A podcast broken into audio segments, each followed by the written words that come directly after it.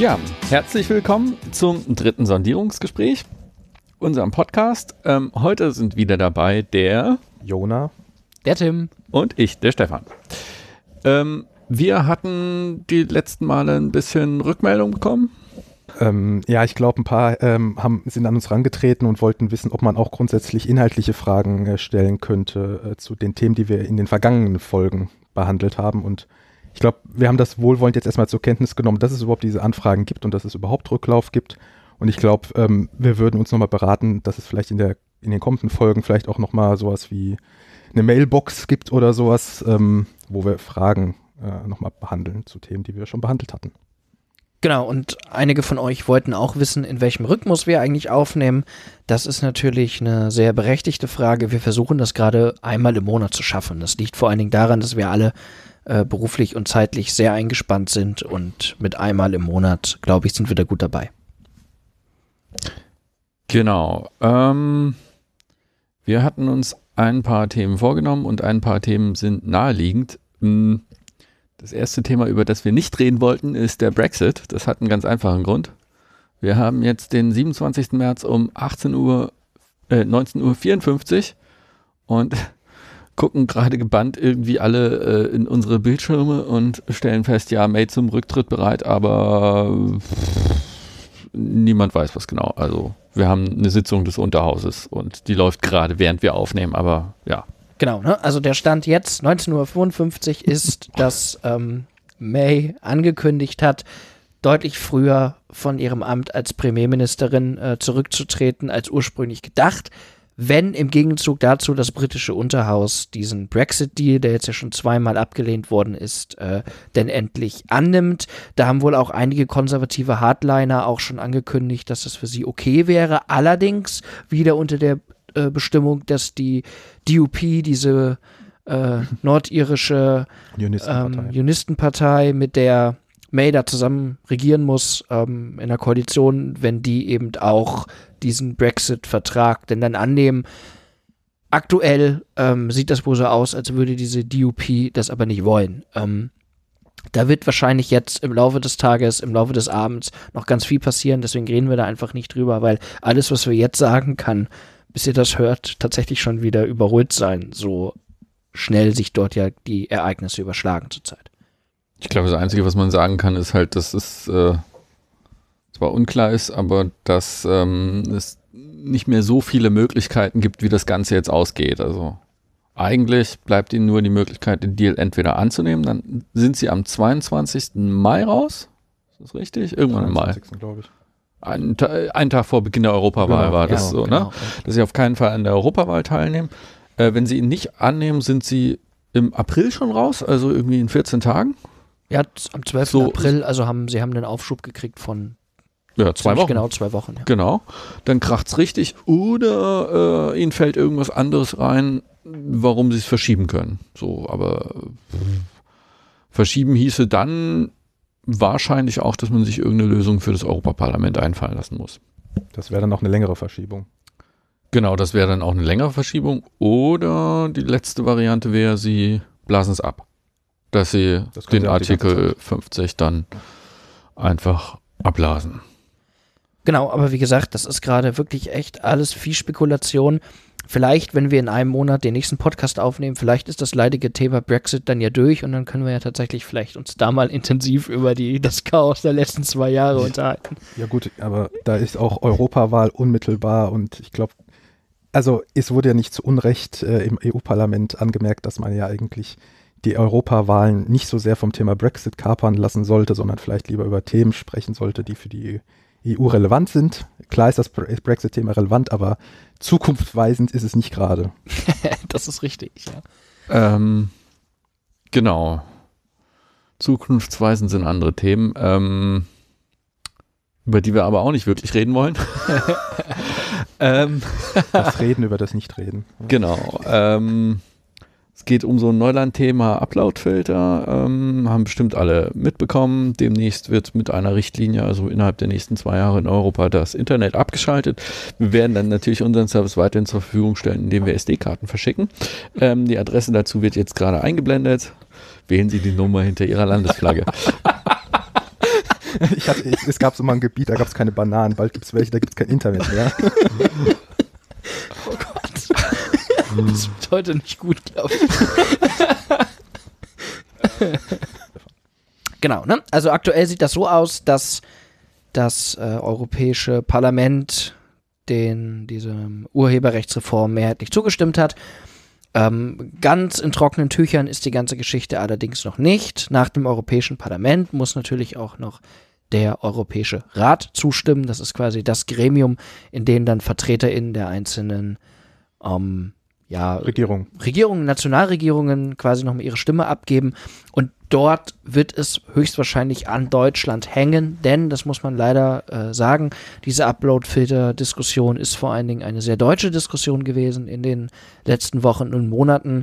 Nirgendwo waren die Widerstände so groß wie in Deutschland und es zeichnet sich ab, dass sich im Europäischen Rat keine Mehrheit gegen Deutschland bilden wird. Das bedeutet also, so wie Deutschland abstimmt, das wird letztendlich passieren. Und da hätte eben die deutsche Bundesregierung jetzt noch die Möglichkeit, ihr Veto äh, dagegen einzulegen. Das Problem ist natürlich so ein bisschen, ne, Steffen Seibert, der Regierungssprecher, hat jetzt heute gesagt, naja, Deutschland steht zu dieser Urheberrechtsreform und wird die dementsprechend im Europäischen Rat abnicken. Man muss so ein bisschen gucken, was die SPD macht, die ja eigentlich in den Koalitionsvertrag hier in Deutschland ja reingehandelt hat, dass Upload-Filter nicht kommen.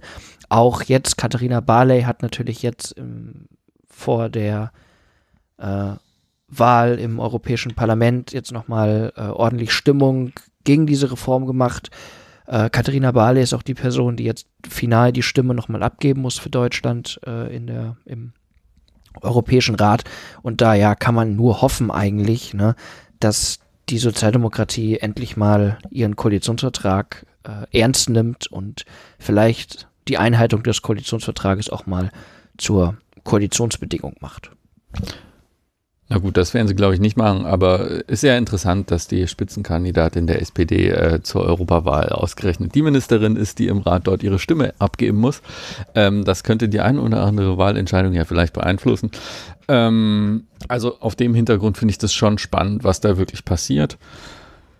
Ähm, andererseits, ich bin da auch nicht sonderlich optimistisch, weil da kommen so viel zusammen. Dieses Europaparlament hat irgendwie Ewigkeiten über diese Reform da verhandelt. Da sind wohl auch Sachen drin, die ganz okay sind.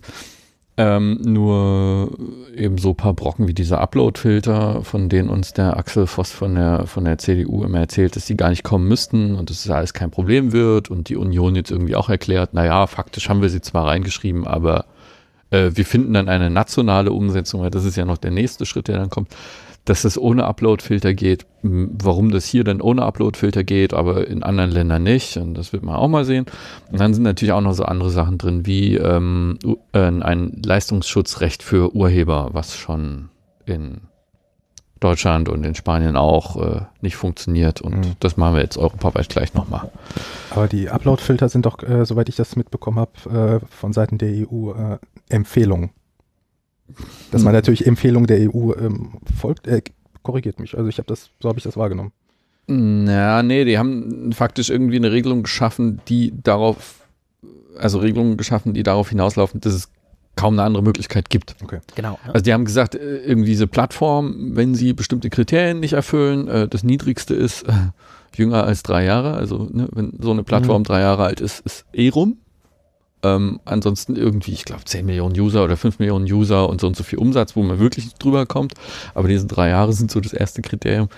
Ähm, dann müssen die irgendwie alles tun, damit der Content äh, der urheberrechtlich geschützt ist und eben nicht abgerechnet wird. Das ist mhm. nämlich so der Teil, wo man sagen kann, naja, darüber könnte man ja diskutieren.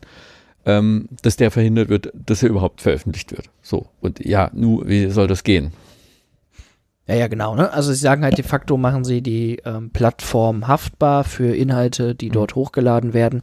Und die Plattformen haben natürlich nicht die Manpower, um das manuell jeden einzelnen Beitrag zu kontrollieren. Also müssen sie das algorithmusbasiert via Uploadfilter machen. Das ist technisch die einzige Lösung, die diese Plattformen haben. Ne? Also natürlich steht in der Reform nicht drin, dass es jetzt Uploadfilter gibt, aber Uploadfilter sind halt die einzig gangbare technische Möglichkeit, um das umzusetzen, was die Reform fordert. Das ist es im Prinzip. Genau. Ja. Und die Union redet sich da ein, äh, dass es da irgendwie Magie gäbe, mit der man das umgehen kann. Weil das ist ja auch in der Union durchaus umstritten. Ne? Also in Deutschland diese, diese Netzpolitiker äh, der Union von C-Netz, die sind ja durchaus dagegen. Ein Europaparlamentarier der Union hat auch dagegen gestimmt. Äh, ein Einzelner. Ähm, ja, aber es wird kommen und Genau, ne? Ist aber auch ein Thema, was, glaube ich, aus unserer Perspektive relativ ähm, auserzählt ist. Ähm, wir müssen einfach jetzt gucken, was da passiert. Diese äh, Richtlinie, das ist ja nun eine Richtlinie, kein Gesetz, ähm, eine Richtlinie, die die Europäische Union da verabschiedet hat. Und die hat jetzt eben, oder Deutschland hat jetzt zwei Jahre Zeit, um das in nationales Recht zu gießen. Und da wird man sehen, was passiert. Wir haben uns aber heute eigentlich zwei andere Schwerpunktthemen überlegt, über die wir gerne so ein bisschen sprechen wollten. Um, einfach weil sie aktuell sind und weil da, glaube ich, auch viel Raum ist, um irgendwie über Hintergründe ähm, so ein bisschen zu sprechen. Das eine, mit dem wir jetzt einsteigen wollen, zu dem hören wir, glaube ich, gleich mal einen Einspieler. dann hören wir den Einspieler.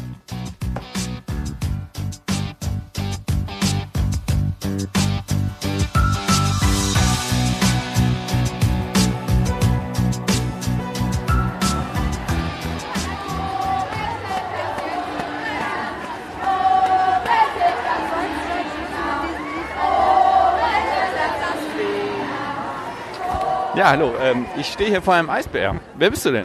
Ich bin äh, der Eisbär Emma, der bald seine Eisscholle verliert, weil das Klima sich erwärmt. Okay, und was machst du denn hier? Hier ist ja nun gerade kein Eis. Es hat ja ziemlich geregnet.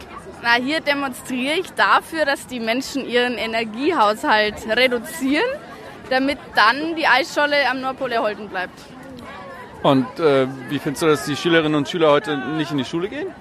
Super, weil Frontalunterricht bringt uns eh nicht weiter und politische Partizipation ist das Essentielle, was man in der Schule im Übrigen lernen sollte. Deswegen, ich finde es top und weiter so. Ja, vielen Dank.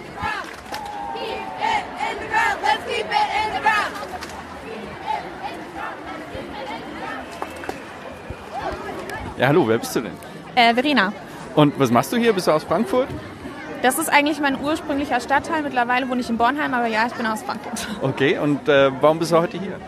Ähm, weil ich finde, dass dieses äh, Thema endlich nach Jahren, in denen es irgendwie verschmiert worden ist, ähm, ja, auf die, auf die Agenda kommt und junge Leute finden, dass es wichtig sind und egal aus welchem Grund sie sich jetzt entschlossen haben, heute hier zu sein, ähm, schön, dass so viele Leute gekommen sind. Und findest du es gut, dass die Schülerinnen und Schüler heute die Schule schwänzen? Ähm, ich finde, diese Frage ist immer so ein bisschen ähm, ja, eine Initiative, um das Thema irgendwie abzulenken, um das es eigentlich geht. Es geht hier um Inhalte und dann irgendwie zu sagen, die Leute würden die Schule schwänzen, ja, die haben halt kein anderes Druckmittel. Worum geht's denn heute?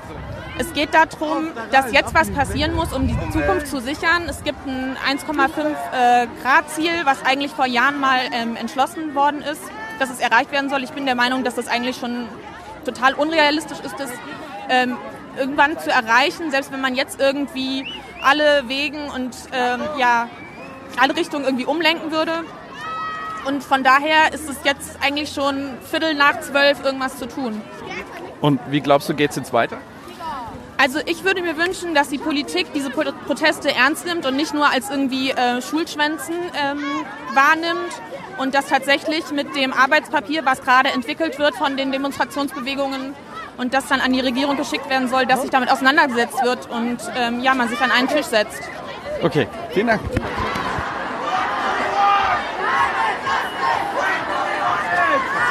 Hallo, warum machst du denn mit? Ich mache mit, weil es hier heute um, um die Umwelt geht und ich finde die Umwelt auch wichtig. Ja, und, und ich meine, wenn so viele Leute hier auf die Straße gehen, dann können wir da auch was schaffen. Ja. Darf ich fragen, wie alt du bist? Ja, ich bin elf. Und äh, kommst du hier aus Frankfurt? Ja, ich komme hier aus Frankfurt. Und was glaubst du, bringt das? Ich, also, ich finde gut, wenn das Flugzeug abgeschafft, also nicht abgeschafft wird, aber dass man dafür irgendeine Lösung findet, dass sie weniger Sprit verbrauchen. Und ich glaube, bei so vielen Menschen Meinungen können wir da auch was schaffen, wenn wir alle dafür sind. Und ähm, was machst du noch dafür? Also zum Beispiel, wenn wir äh, aus dem Haus gehen, machen wir die Heizung aus, das Licht aus und die Tür zu.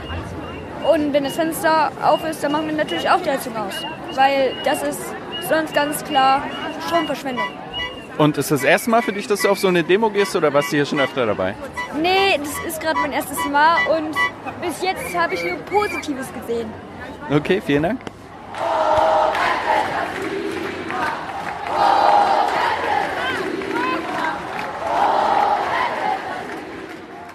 Ja, hallo, du hast hier so ein schönes Plakat. Was steht denn da drauf? Ähm, Finger weg von meiner Zukunft. Allerdings habe ich das auch gerade eben erst in die Hand gedrückt bekommen. Also, Okay, ähm, warum bist du denn hier dabei? Ähm, weil ich mich sehr für meine Zukunft interessiere und auch für meine Umwelt. Also, ich würde halt gerne noch ein paar Jahre auf dem Planeten hier leben und meine Kinder sollten das auch irgendwann machen. Und ist das das erste Mal, dass du auf eine Demo bist? Nee, ich war schon bei einer anderen Fridays for Future Demo. Äh, das ist schon ein bisschen länger her, aber nicht meine erste. Und äh, was erhoffst du dir davon? Dass wir vielleicht irgendwann mal auch Leute erreichen, die das interessiert und dass mal auch Leut, andere Leute an die Macht kommen, die das auch umsetzen können, was wir hier quasi vorschlagen. Und was findest du die wichtigste Forderung?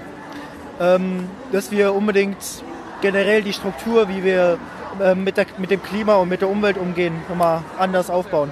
Okay. Und die Stimmung ist gut, oder? Ja, auf jeden Fall. Also, obwohl das Wetter nicht so toll ist und auch ein paar meiner Leute nicht da sind, finde ich, ist alles soweit in Ordnung. Und was sagen deine Eltern und deine Lehrer dazu? Die befürworten das alle. Okay, und ähm, Unterrichtsausfall ist kein Problem. Nö. Also, Okay. ich gehe auch sonst immer brav in die Schule. Okay, vielen Dank.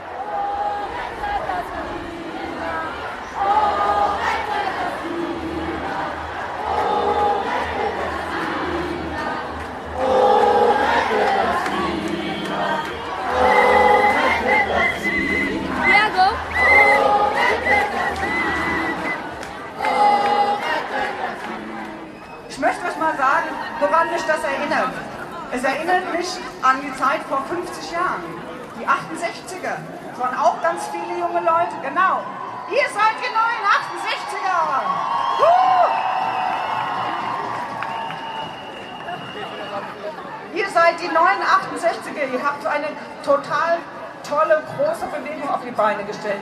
In der ganzen Welt gehen heute Schülerinnen und Schüler auf die, auf die Straße und demonstrieren dafür, dass sich endlich was tut. Ihr macht das richtig und ihr müsst es weitermachen. Ich werde, will alles tun, um da, euch dabei zu unterstützen. Ich bin die Frankfurter Umweltdezernentin und ich bin stolz darauf, dass heute hier so viele Schülerinnen und Schüler aus dem Rhein-Main-Gebiet da sind, um für das Klima zu kämpfen. Super, einfach sagenhaft und vor allem denjenigen, wenn ich eure Lehrerin wäre, würde ich sagen, ich bin stolz darauf, dass wir auf die Straße gehen.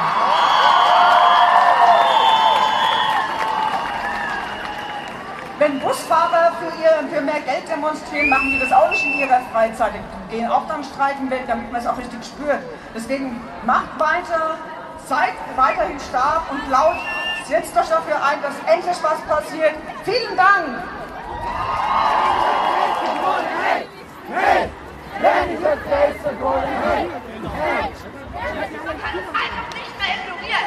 Die Politiker können die Klimakrise einfach nicht mehr ignorieren.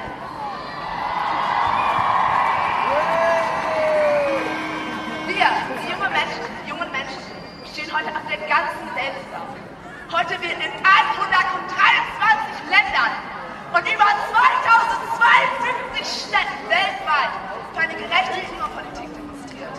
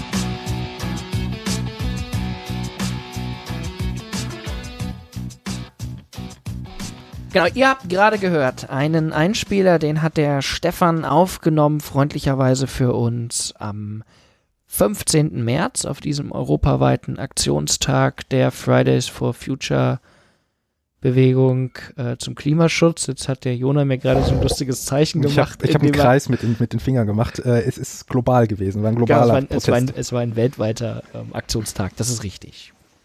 Genau, dort, Stefan war in Frankfurt, äh, ich habe mir Darmstadt und Wiesbaden angeguckt, weil das einfach bei mir in der Nähe war. Und ich muss sagen, ich war begeistert. Ähm, ich fand, also ich, das war das erste Mal, dass ich jetzt auf einer von diesen Fridays for Future Demonstrationen war. Ich hatte mich da vorher auch nur über die Medien informiert, jetzt eben da selber mal da gewesen.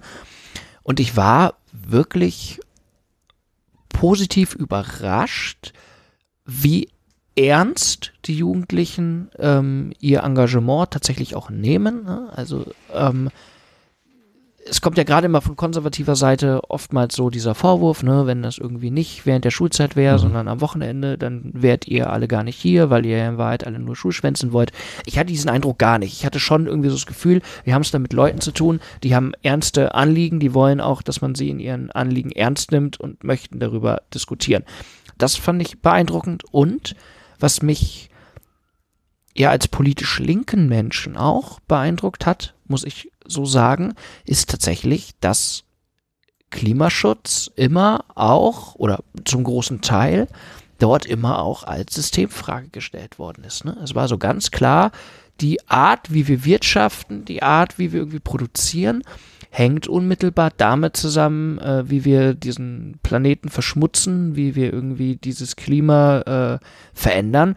Und wenn wir das eine lösen wollen, dann geht das nur, wenn wir an das andere rangehen. Also das war schon so meine Essenz, die ich von den beiden Demonstrationen mitgenommen habe. Und das hat mich beeindruckt.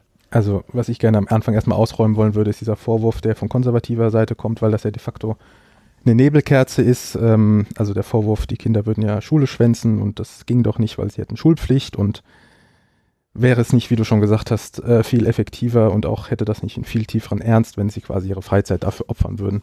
Also wie gesagt, das ist eine Nebelkerze, man will damit ablenken. Ich glaube, die Konservativen und Liberalen haben da ein ganz großes Problem damit, dass auf einmal eine relativ große Zahl von äh, Jugendlichen freigesetzt wird, indem die einfach, ähm, naja, äh, gesellschaftlichen Konsens irgendwie aushebeln, weil in die Schule zu gehen ist ja irgendwie Konsens dahingehend. Und ähm, das gipfelte ja in den berühmten Post von äh, Christian Lindner, der äh, sich nicht erdreistete zu sagen, man solle das doch den ganzen den Profis überlassen. Ausgerechnet von jemandem, der ja auch im Prinzip nicht viel geleistet hat, außer ein Unternehmen in, die Satz, in den Sand zu setzen. Und ja, also das. Naja, also Ja. man kann diese Diskussion auch führen, ne? Ähm, über Schulpflicht und nicht. Also ich finde auch, äh, ist ist, ist, ich finde es auch gar kein Argument. Ja. Ähm, nur weil Protest irgendwie mal nebenbei auch äh, positive Folgen hat, delegitimiert das nicht den Protest. Sollen die jetzt alle irgendwie mit traurigen Minen am Wochenende da hinlaufen und ähm, sagen, oh ja, wir opfern jetzt unsere Freizeit für, für, für die Rettung des Klimas. Äh, da lassen sich die Konservativen aber mal so richtig von beeindrucken. Ähm, und das andere ist, dass halt immer dieser Pappkamerad aufgebaut wird, dass die Schulpflicht gelten würde und sonst nichts. Das ist Quatsch. Nee, klar. Ähm, auch SchülerInnen haben das Recht zu demonstrieren. Und das muss im Zweifel abgewogen werden gegen die Schulpflicht. So, und da kann man durchaus Gründe finden zu sagen, dass das legitim ist, weil die, es geht hier nur um einen relativ kleinen Teil von Stunden überhaupt. Und das ist in einem Schulsystem, was sowieso regelmäßig auch nicht in der Lage ist, alle Stunden, die auf dieser Stundentafel stehen, abzudecken. Also so wild kann es mit der Schulpflicht ja wohl nicht sein. Also äh, nur weil freitags mal zwei Stunden ausfallen, finde das ziemlich gewagt. Ich meine, klar finde ich es an, aber eigentlich ist es Quatsch. Aber ich meine, ihr habt das ja ganz richtig gesagt. Es ist, es ist eine Nebelkerze, die gestreut wird, damit man sich über die eigentlichen Inhalte, über die eigentlichen Forderungen dieser Bewegung gar nicht unterhalten muss. Und ehrlich gesagt, ne, also so ein bisschen Ja, ja. selbstkritisch angemerkt, wir tun das jetzt auch gerade wieder nicht. Wir unterhalten uns auch nicht über die Forderungen. Nee, ich wollte das am Anfang abfrühstücken, weil das im Prinzip auch immer das ist, was im Raum mitsteht. Das haben die Konservativen sehr gut geschafft, äh, an der Stelle zu frame, zu sagen, naja, Ja. die gehen freitags auf die Schule, also ist das äh, die äh, Verletzung der Schulpflicht. Also es ist halt auch allen klar, ne? Das haben wir ja auch gehört irgendwie, dass die, die Verena hieß sie, glaube ich, ähm, da direkt sagte, dass das eigentlich nur eine Frage ist, die vom Thema ablenkt. So.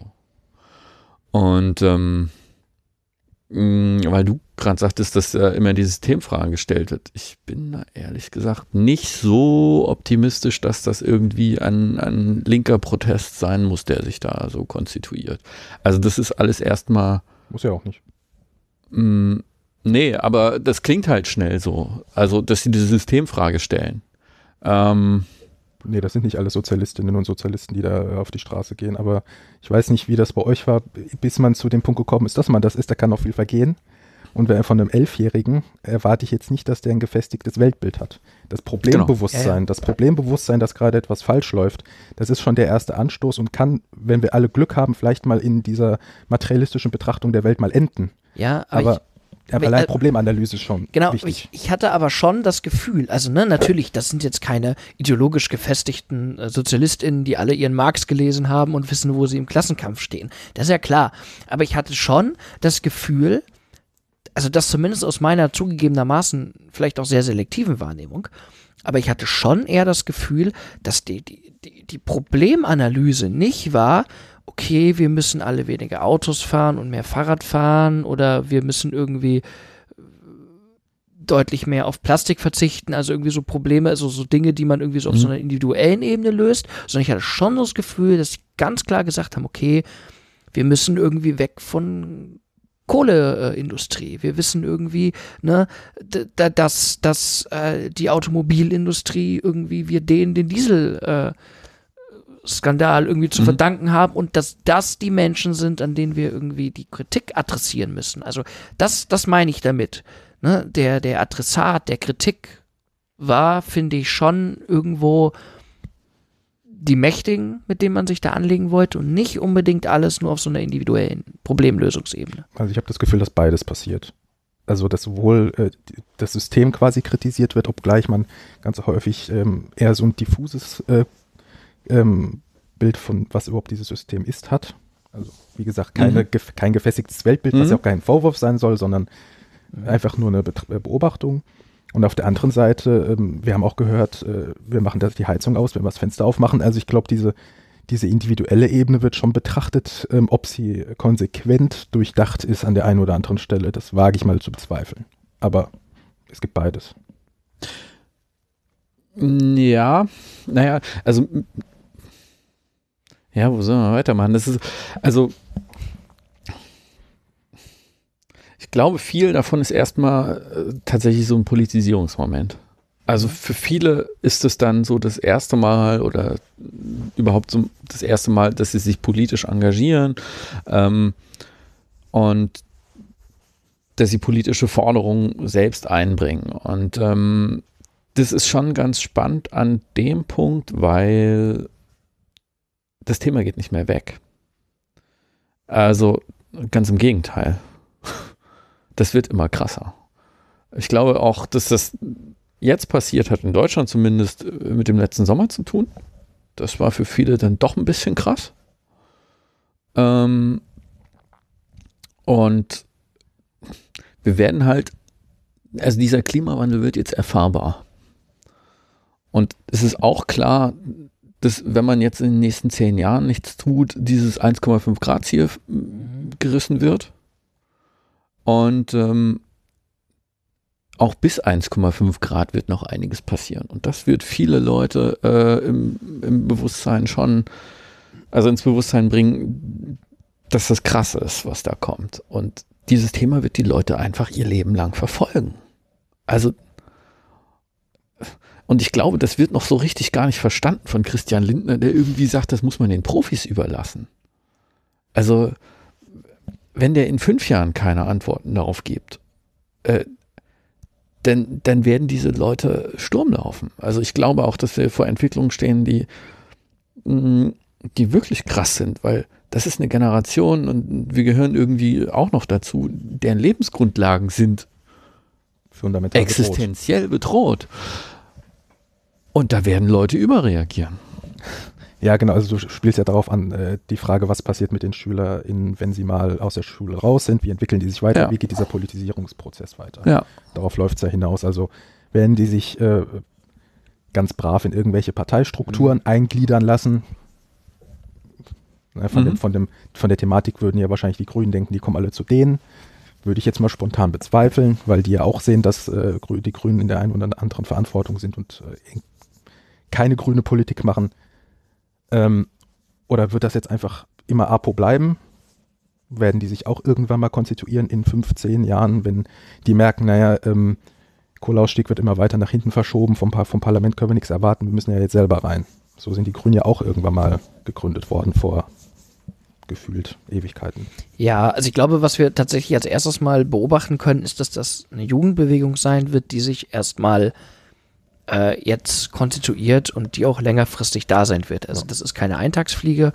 Ähm, man geht jetzt ja innerhalb von Fridays for Futures jetzt schon auch dazu über, nicht mehr jeden Freitag zu demonstrieren, sondern tatsächlich äh, sich auf ausgewählte Aktionstage zu fokussieren und dazwischen aber inhaltliche Arbeit zu machen. Ne? Also es gibt jetzt irgendwie ähm, Workshops zu klimapolitischen Themen, es gibt äh, Organisationsarbeit, die da gerade läuft. Also man merkt schon, da passiert gerade so ein gewisses Maß an Strukturaufbau und gleichzeitig aber auch ein gewisses Maß an Professionalisierung in der politischen Kommunikation nach außen. Ähm, man möchte jetzt Mhm. dieses Manifest ja veröffentlichen, ähm, wo ja schon die ein oder anderen Forderungen äh, durchgesickert sind. Also zum Beispiel Kohleausstieg, ein vollkommener Kohleausstieg bis 2030. Das ist also natürlich weit äh, progressiver als das, was die Kohlekommission ähm, da verhandelt hat und muss man fairerweise aber auch sagen, auch ein Ziel, wo sich auch so manche linke Partei auch äh, nicht so leicht mit tut, so mit der, mit dieser, mit dieser Brisanz. Ähm, also ich glaube schon, dass da jetzt ein bisschen was passiert und das auch, das will ich immer wieder betonen, meiner Meinung nach der Adressat von diesem Protest auch immer mehr die Industrieunternehmen sind. Natürlich sagen die auch, klar, wir können auch individuell Dinge tun, aber man ist sich, glaube ich, schon bewusst, wo eigentlich die Grenzen des eigenen individuellen Engagements sind und wo man nicht darum herumkommen wird, irgendwie so sy- systematisch Dinge auf einer anderen Wurzel zu verändern. Ja, interessant wird ja auch, was mit der Bewegung selbst passieren wird. Also so breit sie jetzt gerade noch ist, wird die auch so breit bleiben, wird die sich irgendwie Mhm. zersplittern. Das sehen wir ja bei vielen sozialen Bewegungen, dass die sich Mhm. auch in äh, ja, gewisse politische Spektren auch irgendwann auflöst. Und das wird ja auch im Prinzip von denjenigen, die jetzt bekannter sind, das ist ja nicht, nicht mehr nur eine gesichtslose äh, Schülerinnenmasse, sondern da gibt es ja mittlerweile auch ein paar ähm, bekanntere Gesichter. Ähm, deren Aufgabe wird sein, das entweder zusammenzuhalten Ja. oder halt eben diesen Zersplitterungsprozess mit anzuführen. Naja, was man gleichzeitig ja auch beobachten kann, ist, dass da ein Professionalisierungsprozess eintritt. Also, was du, gerade schon beschrieben hast, ähm, das geht ja deutlich weiter. Also ihre, ihren Forderungskatalog, ähm, den ha haben sie ja wohl versucht, irgendwie ähm, wissenschaftlich begleitet dann zu machen und sehr detailliert und so. Das scheint jetzt wohl so nicht zu funktionieren. Und sie konzentrieren sich dann jetzt darauf, irgendwie das als politische Forderung in den Raum zu stellen, wo sie hinwollen und welche Ziele sie erreichen wollen. Und dann zu sagen, so, und wie ihr diese Maßnahmen im Einzelnen macht, das ist uns am Ende egal. Wir formulieren hier das politische Ziel. Ähm, natürlich auch ein bisschen, ja, bisschen, bisschen einfach. Auf der anderen Seite ist es aber auch genau richtig, glaube ich, um das so ein Stück weit zusammenzuhalten. Ähm, ähm, weil du das Stichwort Jugendbewegung sagtest, ne? Wir haben hier irgendwie gerade Rosi Heilig gehört, Ja. die so völlig schmerzbefreit und völlig unironisch den Leuten zuruft, ihr seid das neun, äh, neue 68, ohne zu verstehen, was sie eigentlich sagt. Also, die sagt, ihr seid diejenigen, die die gesellschaftlichen Verhältnisse, in denen ich hier gerade Regierungsverantwortung habe auf kommunaler Ebene, äh, umwälzen werdet. Mensch, ich bin der Muff von 1000 Jahren, hätte man 68 gesagt. Das, das merkt ihr überhaupt gar nicht, was sie dort formuliert. Äh, und das ist eine Grüne. Also, ne, und also ich bin auch gespannt, was das, was das, äh, wie sich das auf die Parteienlandschaft auswirkt. Also, ne, das ist auch so eine Kritik gewesen, nur am Rande, ähm, dass man nicht merkt, wo kommen wir eigentlich her. äh, ich äh, glaube, ähm, falls es sich noch nicht rumgesprochen hat, wir sind tatsächlich alle in der Linken. Und äh, die heißt das irgendwie auch für unsere Partei was, ne? Also wenn man dann nach Brandenburg guckt und wie die, die, die Genossinnen und Genossen in Brandenburg da mit Braunkohle umgeht, das wird noch spannend. Ähm, also äh, die Vorstellung, dass sich da nochmal was Neues etabliert, ja. ist nicht so absurd auf lange Sicht. Ja. Und, und daran jetzt mal einkrätschen, ne? Also der ähm, Wirtschaftsminister Altmaier hat ja oh zwei von den Menschen aus diesem Orga-Team eingeladen, jetzt zu einem Gespräch, wo man ja mhm. ähm, über die wirtschaftspolitischen Folgen des Kohleausstiegs mhm. diskutieren würde ja, oder, oder, sollte. Dann natürlich dieses Argument, da sind in Deutschland irgendwie, ich weiß nicht, hängen da 8000 Arbeitsplätze gerade an der Kohle oder sind 2000, ich weiß es nicht. Ist auf jeden Fall eine vierstellige Zahl. Äh, nee, nee, nee, es waren 60.000 insgesamt. Ja, genau, es geht um die regionale Verdichtung. Genau, quasi, ja, ne? ja, es geht um die regionale Verdichtung in, äh, in, äh, in den Kohlerevieren selber. Kohlerevieren. Deswegen ist das problematisch. Wenn das quasi bundesweit verteilt wäre, dann könnte man sagen, naja. Naja. Ja, ja, genau, aber es geht um die regionale Verdichtung und äh, genau, ist auch wurscht. Ähm, und, und macht dann halt natürlich dieses Argument, ne, wir müssen irgendwie so auf diese Arbeitsplätze ähm, Acht geben und dürfen da den Kohleausstieg nicht äh, überhasst vornehmen. Und dann sagen diese Kids halt dem deutschen Wirtschaftsminister so, naja, mach doch mal gescheite Industriepolitik. so. Und das ist, also das, ich, ich finde das, ich, ich finde das so enorm krass, ne? Also, dass, dass die, dass die dem Altmaier jetzt irgendwie erklären, wie man irgendwie so Konversionsprogramme fährt, Aha. um irgendwie diese Kohlekumpel, ähm, die Arbeitsplätze irgendwie umzuschichten. Und auf die müsste man noch ein bisschen mehr eingehen. Also, was man ja bei Hambach gesehen hat, dass äh, irgendwie IGBCE äh, nochmal eigene ähm, äh, Streiks beziehungsweise Demonstrationen äh, macht für die Erodung. Äh, ich glaube, wenn, wenn man es schaffen würde, auf die zuzugehen, dann hätte man da auch Sympathisanten für das Ganze insgesamt, weil die sehen natürlich auch ihre Arbeitsplätze bedroht, alles schön und gut, aber wenn man quasi immer nur auf die eintrischt und sagt, naja, ihr macht halt die ganze Zeit mhm. böse Sachen, dann wird man die auch nicht hinter sich kriegen. Also da hoffe ich, dass man da auch nochmal ein Umdenken hinkriegt. Also auch das mit den, mit den Arbeitsplätzen ist so, ich glaube, dass das hat andere Gründe als die Zahl der Arbeitsplätze. Ich glaube, da geht es eher um die Qualität der Arbeitsplätze und was für welche das sind. Und die sind gut organisiert, die sind gewerkschaftlich hoch organisiert, die haben äh, gerade in so Regionen wie, wie, wie in der Lausitz ähm, einfach eine Bedeutung, weil das sind so die letzten guten Industriearbeitsplätze, die es da gibt. Sonst ist da nicht viel. Ähm, denn es gab ein schönes Video von Thilo Jung aus der Bundespressekonferenz, wo da diese, diese Expertin hinaus, ja. da drüber sprechen, wie viele Arbeitsplätze das denn eigentlich sind und dass in der, in der Industrie um, um Solarenergie äh, viel mehr Arbeitsplätze weggefallen sind, weil, weil die Subventionen ganz krass gekürzt wurden und das mittlerweile äh, in der Produktion alles nach China gegangen ist. So, nur hat da halt keiner drüber geredet. So. so. Aber das ist, das ist wichtig zu verstehen, dass da eine bestimmte Klientel vertreten wird und dass die sehr wirkmächtig ist. Also warum die auch im DGB so, so, so gut vertreten sind in, in dieser Kohlekommission und warum die sich völlig problemlos auf die Seite von, von RWE stellen können. Also ja. das ist Genau, aber das sozusagen äh, ist ja auch nicht das Problem. Ne? Es sollte ja nicht darum gehen, Klimaschutz gegen die Interessen von Beschäftigten äh, auszuspielen, sondern, und da kommt jetzt halt auch wieder die Forderung nach einer vernünftigen industriepolitischen Steuerung ins Ziel, man muss halt Konversionsprogramme entwickeln. Ne? Also ich meine, die ähm, Arbeitsplätze, die in einer Kohleschwerpunktregion wie der Lausitz dann geballt verloren, verlieren gehen, ist natürlich für diese Region ein Problem, wenn man keine Ersatzstrukturmaßnahmen irgendwie schafft. Und dann halt zu sagen, okay, wir müssen aus der Kohle raus, siedeln dafür aber ganz gezielt die Solarindustrie beispielsweise äh, an und schaffen so Ausgleicharbeitsplätze, ebenfalls mhm. gut organisiert in der Industrie, wäre ja eine vernünftige steuerpolitische Maßnahme.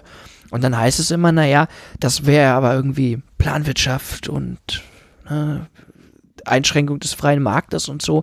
Also, wenn man sich die, die industriepolitische Entwicklung in Deutschland anguckt, also Wirtschaftspolitik oder, oder Industriepolitik war in Deutschland schon immer in irgendeiner Weise staatlich gelenkt.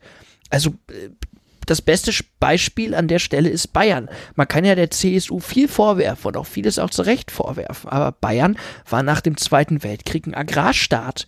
Dass Bayern heute eines der industriepolitischen äh, Zentren äh, in Deutschland ist, liegt daran, dass die CSU ganz gezielt Industrieunternehmen dort angesiedelt hat.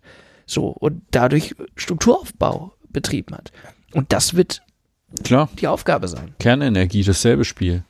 Norddeutschland hast du reihenweise äh, Atomkraftwerke gebaut, äh, mit dem Ziel, billigen Strom für Chemieunternehmen zu haben. Ähm, das ist ganz klar so. Ähm, ich wollte trotzdem nochmal irgendwie auf diese Beschäftigten zurück. Also warum, warum das auch relativ speziell ist. Ähm, diese Gewerkschaftslandschaft, auch im DGB ist da ganz interessant. Das eine ist die IGBCE. Mhm. Andere ist IG Bau. Nee, das andere ist Verdi. Die Beschäftigten in den Kraftwerken so. sind zum guten Teil nämlich bei Verdi. Ähm, ich komme deshalb drauf, weil wir hier äh, mit Staudinger ein Kraftwerk haben, Hm. wo mittlerweile selbst der Betriebsrat sagt, gebt uns endlich ein Ausstiegsdatum. Das ist ein Steinkohlekraftwerk, das wird im Sommer regelmäßig abgeschaltet. Ähm, das, kenn ich, das, hatte, das hatte technische Gründe. Ähm, entweder wird der Main zu warm oder sie kriegen die, genau, ich glaube, sie kriegen die Abwärme nicht mehr los und so. Also, Also für alle nochmal so, die das nicht wissen, Staudinger ist äh, ein Kern, ein, ein Kohlekraftwerk, ein Steinkohlekraftwerk äh, in Großkotzenburg. Großkotzenburg liegt bei Hanau am Main. Genau. Und dort sagt der Betriebsrat mittlerweile, gebt uns mal irgendwie eine Perspektive, so wann hier Schluss ist, weil denen das völlig klar ist, dass hier irgendwann Schluss ist und weil die einen Übergang brauchen. Ne? Da geht es um Azubis, da geht es um Leute mit guten Ausbildungen. Das ist nämlich das andere, worüber gerade keiner redet. Es ist ja nicht so, dass das alles Idioten sind, die da irgendwie niedrig qualifizierte Beschäftigung äh, äh, nachgehen. Das sind zum Teil hochqualifizierte Leute, die wir es ja auch noch brauchen, wenn es keine Kohlekraftwerke mehr gibt. Also so und, und die Perspektive macht einfach niemand wirklich ernsthaft auf. So. Also ähm, genau, genau mit denen gibt es auch noch eine Veranstaltung am 3. April. Die heißt gerechte Übergänge, erst die Konzerne, dann die Jobs und dann das Klima. Die ist im Ökohaus in Frankfurt um 19 Uhr. Hashtag Eigenwerbung. Hashtag Eigenwerbung, genau, shameless plug. Ja gut, ich meine, ne, es, geht, es geht euch ja auch darum, wie gesagt wurde, Konversion, aber gibt es, also ich bin jetzt auch in der Wirtschaft und Industriepolitik nicht unendlich tief drinne. Gab es in den Gewerkschaften diesbezüglich schon mal was? Also weiß man, dass es da irgendein Papier in der Schublade gibt, was schon mal besprochen wurde? Es kommt drauf an, welche. Also ich äh, weiß beispielsweise, dass man sich in der äh, IG Metall ganz viele Gedanken darüber macht, was passiert eigentlich, also vor allen Dingen eher im Kontext Industrie 4.0, was passiert, Mhm. wenn Industriearbeitsplätze wegfallen. Ich weiß es aber ehrlich gesagt bei diesen klassischen äh, IG BCE. BCE, also äh, Bergbau, Chemie und Energie, weiß ich es gar nicht, ehrlich gesagt, ob die tatsächlich da progressiv Politikkonzepte überlegen oder ob die noch eher konservativ. Nochmal eine kurze Nerdfrage. Ähm, müsste nicht in Teilen auch die IG Bau dafür ver ver verantwortlich sein, weil also Industriegewerkschaft, äh, Bauen, Agrar, Umwelt. genau, die sind doch auch für Rohstoffgewinnung, wenn es nicht unter Tage ist, Ja, zuständig. aber weißt ja, der DGB hat die Regelung, ein Betrieb, eine Gewerkschaft. Und ja, aber ich glaube, da gibt es so historische Verwurzelungen. Das kann schon sein. Ja, es kann, aber es ist, man muss das halt immer so sagen, ne, durch das Tarifeinheitsgesetz ist halt de facto auch. Ja, da wo die Ja, eine gut, am aber, aber ist, im Zweifel haben die dann halt eine Mehrheit irgendwo. Aber Ja, ja. Logisch. also bestimmt ist da schon die PCE. Okay. Ähm, Sei es drum. Genau, man merkt auch so ein bisschen, wo wir politisch eigentlich herkommen, weil wir schon wieder von, vom Klimaschutz bei Beschäftigungspolitik gelandet naja, sind. die, die Frage nach der Konversion, wie stehen die Gewerkschaften dazu, ist natürlich schon interessant. Und auch Disclaimer, ich habe irgendwie vor, pff, oh, das ist nun nicht na, neun Jahren oder so mal beim DGB für Strukturpolitik äh, gearbeitet, auch nur kurz. Und ähm, du das nicht ausgehalten hast, weil das äh, sagt er nichts. Das ist das Nichtsagen ist auch ein, ein Äh, Statement. n- nee, nee, nee, nee, nee, nee. Das, das hatte einfach andere Gründe. Ich hatte dann nur eine halbe Stelle und wollte auch eine Vollstelle. Und das, aber das spielt gar nicht die Rolle. Ähm, das Problem war da nicht irgendwie mein Chef, der Stefan Görzel. Das Problem war eher irgendwie, wie geht man mit dieser IGBCE um? So, und was haben die für eine Position? Die waren jetzt auch nicht völlig vernagelt, ne? Da gab es schon so, also damals hat man noch darüber geredet, okay, also jetzt muss man einen Übergang schaffen und das schafft man irgendwie mit hocheffizienten Kraftwerken und Kraft-Wärme-Kopplung, was erstmal so unvernünftig nicht ist. Die Frage ist, wie lange geht das? Und vor fast zehn Jahren hatte man irgendwie noch nicht den Eindruck, dass hier die Welt untergeht. Ähm, Das ist na, richtig. Also, das muss man auch sagen. Also, die, die wissenschaftliche Debatte, die eigentlich schon lange, lange, lange läuft, die ist überhaupt nicht alarmistisch genug gewesen.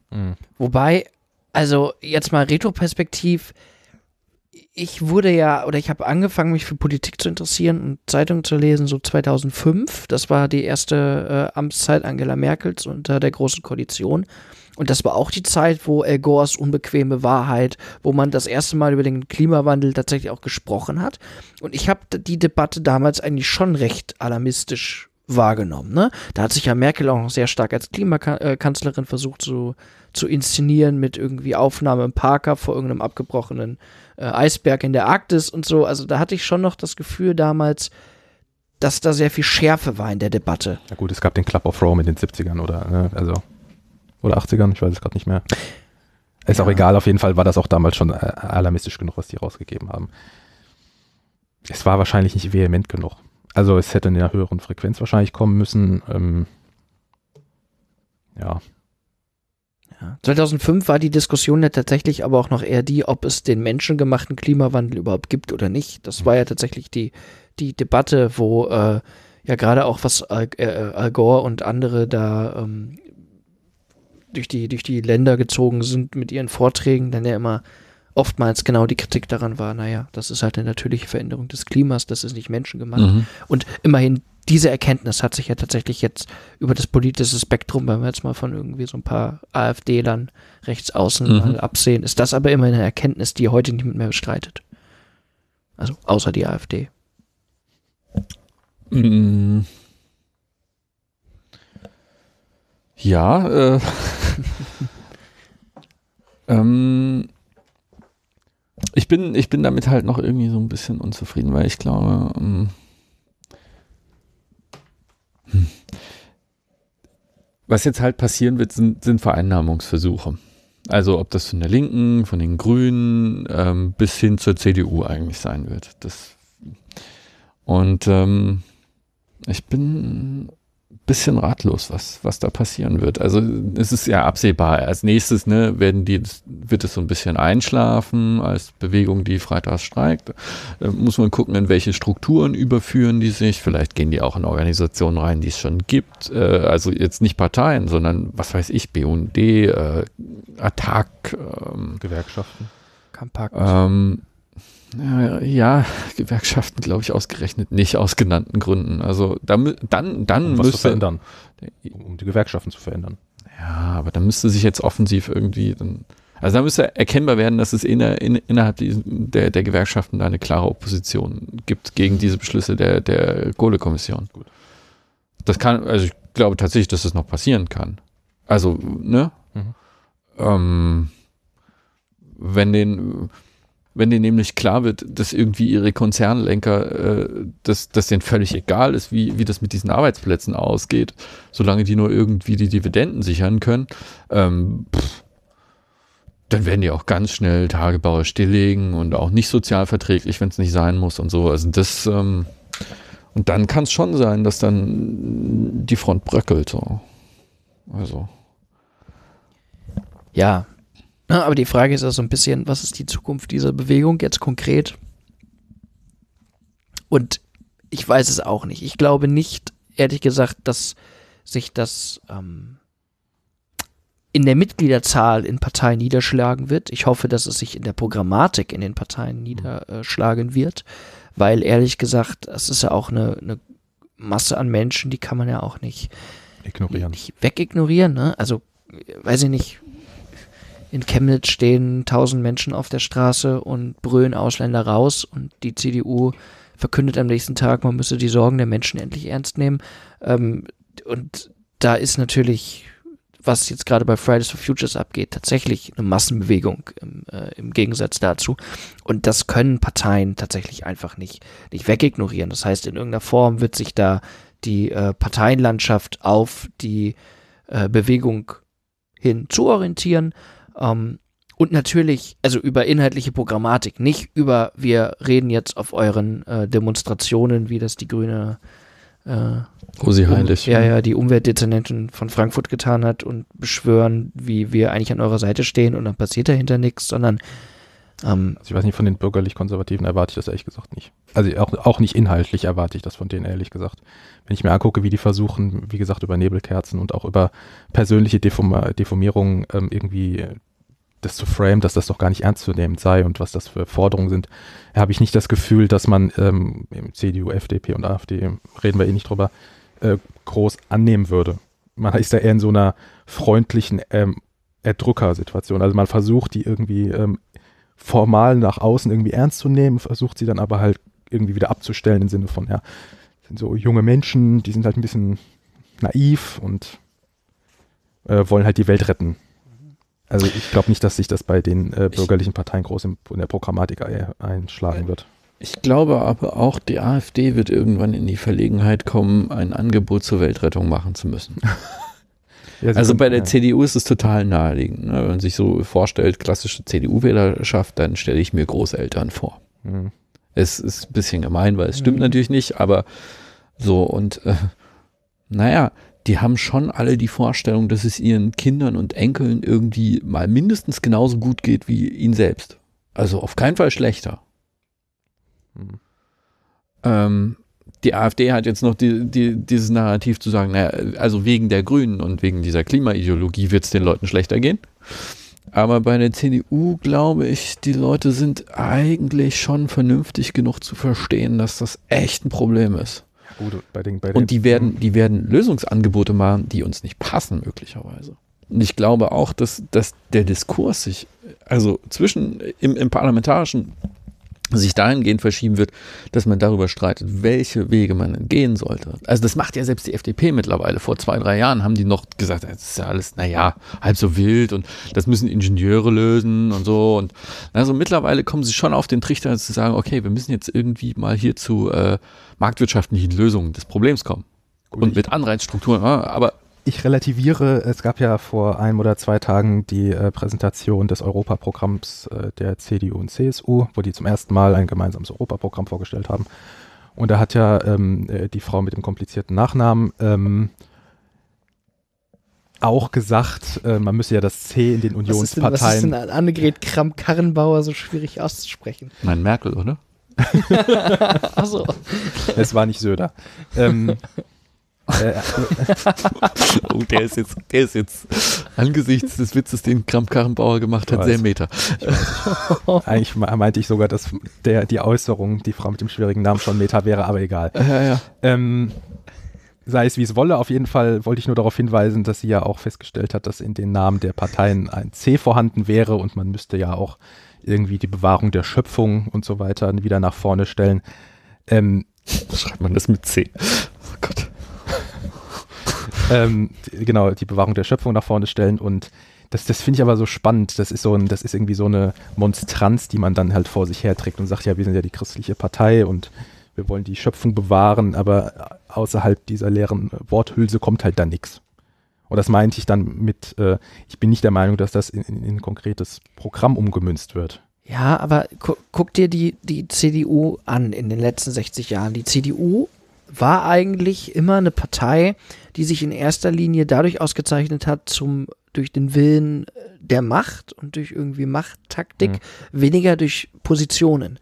Also, das ist ja, ist ja dieser Konservatismus, wie ihn die Union versteht, bedeutet ja immer, Positionen so lange zu verteidigen, wie es dafür gesellschaftliche Mehrheiten gibt. In dem Moment, wo die gesellschaftlichen Mehrheiten gehen, konservieren Genau, ne? In dem Moment ändert man auch die Positionen und ich sehe schon, dass man auch aus konservativer Perspektive dieses Argument Bewahrung der Schöpfung, dass man auch schon au- aus konservativer Perspektive heraus Ökologie betreiben kann. Ne? Nichtsdestotrotz gibt es ja die ÖDP zum Beispiel, ist eine, ist eine konservative grüne Partei. Es gibt gerade in dieser öko-esoterischen Bewegung unheimlich reaktionäre Ansätze.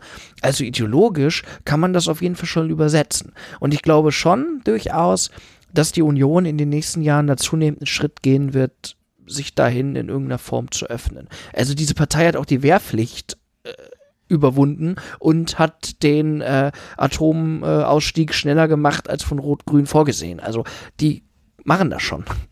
Ja, ich bin da immer noch nicht so richtig äh, von überzeugt, muss ich sagen, weil, ähm, wie gesagt, diese Mon Monstranz, die man vor sich herträgt, und natürlich kann man sagen, wir haben jetzt unseren christlichen Ethos und deswegen können wir jetzt, äh, sollten wir Dinge tun, aber wenn es dann mal um, die, um das konkrete Handeln geht, also was, wa- wie machen wir das mit den, äh, mit den Arbeitsplätzen, der Konversion etc., wenn da auch nur ein Hauch von, äh, ja, aus deren Perspektive unternehmensschädlichem äh, schädlichem Handeln im Raum steht, da blockieren die doch wie sonst was und ich kann mir das Eben. nicht vorstellen, dass sich das verändern wird. Und deshalb sage ich, die werden mit Lösungen kommen, die uns nicht gefallen.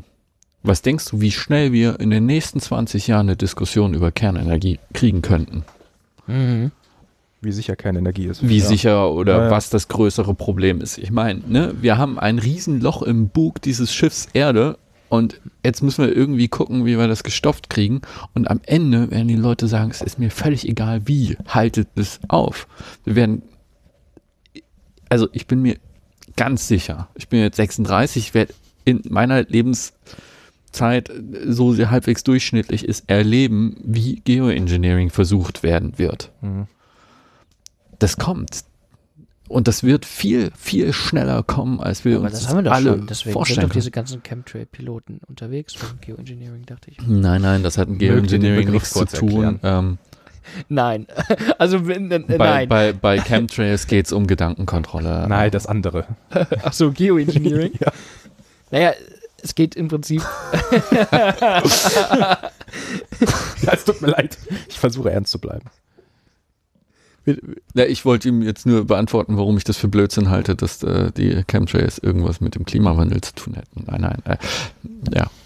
Nein. Chemtrails könnt ihr alle selber auf. Nein, äh, Geoengineering bedeutet tatsächlich genau das, dass man quasi äh, versucht, ähm, ja, das äh, Klima zu beeinflussen durch, äh, ja, wie erkläre ich das jetzt am besten? ist eigentlich gar nicht so einfach. Na, man versucht halt durch technische Maßnahmen die Probleme zu lösen, die man durch techni technische Maßnahmen hergestellt hat. Also zum Beispiel ist gerade das, was aktuell diskutiert wird, dass man irgendwie in irgendeiner Form äh, Staubpartikel in die Atmosphäre einbringt, um Sonnenlicht zu reflektieren und damit äh, die, die Erwärmung der Atmosphäre zu bremsen. Ähm, Geoengineering kann man drunter zählen, dass man Versuche unternimmt, das CO2 aus der Atmosphäre rauszukriegen durch techn technische Maßnahmen.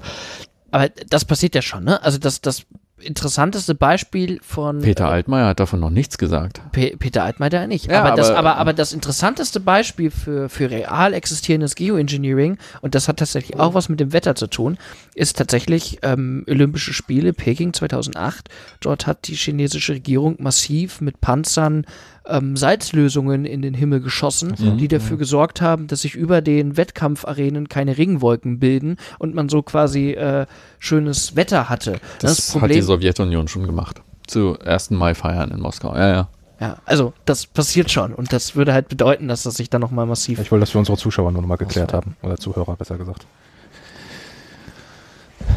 Genau, und auf der anderen Seite glaube ich halt auch, was ich angedeutet habe, irgendwie auch Geoterrorismus, äh, genau, Bioterrorismus, Ökoterrorismus, äh, ist vollkommen klar, dass das passieren wird. Äh, egal in welchem Ausmaß, ne? Aber wir haben das jetzt, dass Leute anfangen, irgendwie in Form zivilen Ungehorsams zu protestieren.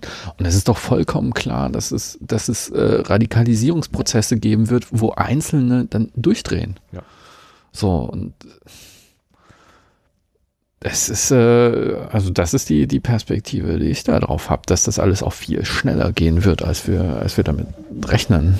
Dann wird es interessant, was es für Abreflexe geben wird in der Gesellschaft diesbezüglich und inwiefern dann äh, Umweltthemen dann auch noch so gesellschaftlich breit diskutiert werden können. Oder ob dann wieder Konservative sagen, naja, bleib mir mit der Umwelt weg. Das ist ja dann immer, das sind diese Radikalen mit der Umwelt.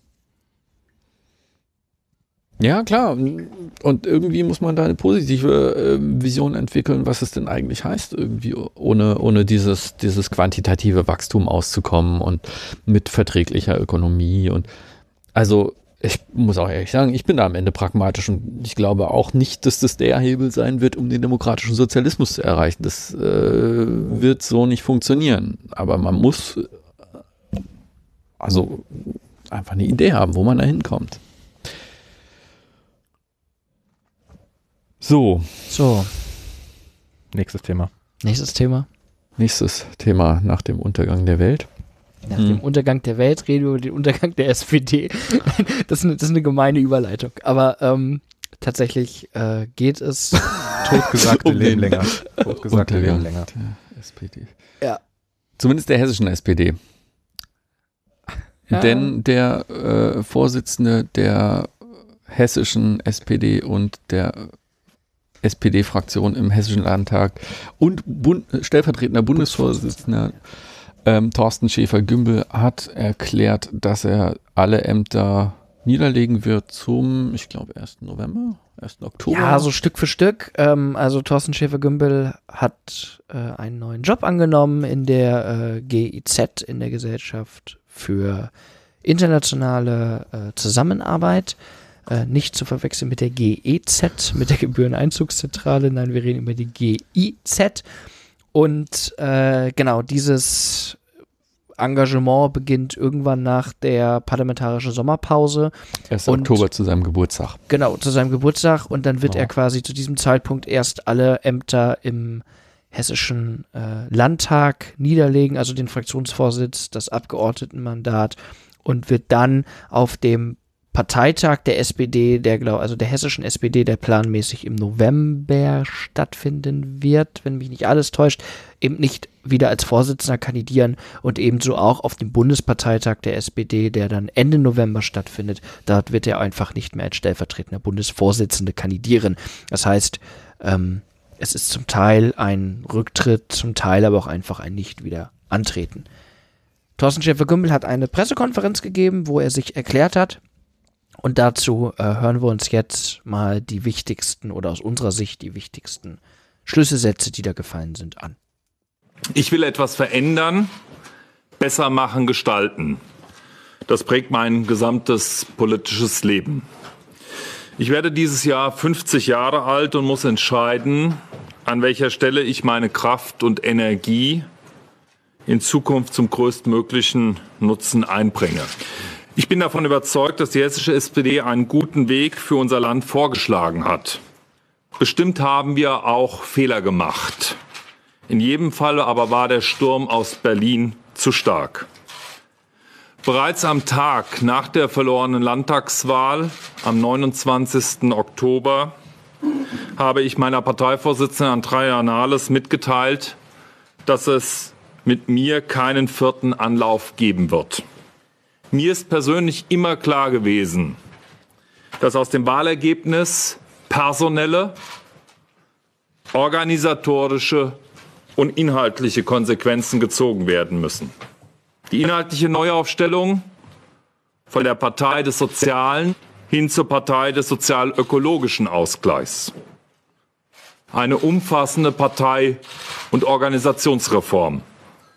Und eine personelle Neuaufstellung, eine Aufstellung ohne mich. In Abstimmung mit dem Aufsichtsratsvorsitzenden Martin Jäger darf ich Ihnen mitteilen, dass am vergangenen Freitag der Ständige Ausschuss der Gesellschaft für internationale Zusammenarbeit mich einmütig als neues Vorstandsmitglied und Arbeitsdirektor zum 1. Oktober 2019 nominiert hat. Die Entscheidung über die endgültige Berufung trifft der Aufsichtsrat am 9. April 2019. Die Frage, wie man den Grundsatz global handeln, denken, global denken, lokal handeln, beispielsweise bei der Bekämpfung von Fluchtursachen oder anderen Feldern der internationalen Zusammenarbeit mit Blick auf meine vielen Asienaktivitäten umsetzt, durchzieht mein politisches Denken und Wirken.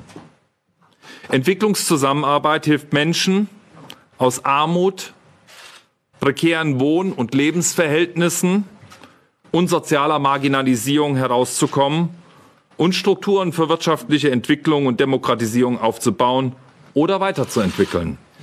Meine sehr verehrten Damen und Herren, eine neue Aufgabe zieht eine Reihe von Konsequenzen nach sich. Klar ist, dass ich mit dem Beginn der Aufgabe aus dem Hessischen Landtag ausscheide. Ich werde auf dem Landesparteitag am 2. November nicht erneut als Landesvorsitzender der hessischen SPD kandidieren.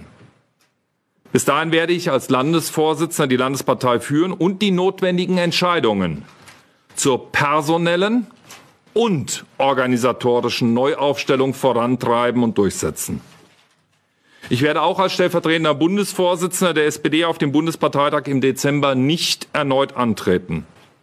Für mich ist dies nur ein Abschied aus Ämtern, nicht aber von Menschen, Ideen und dem Kampf für eine bessere Welt.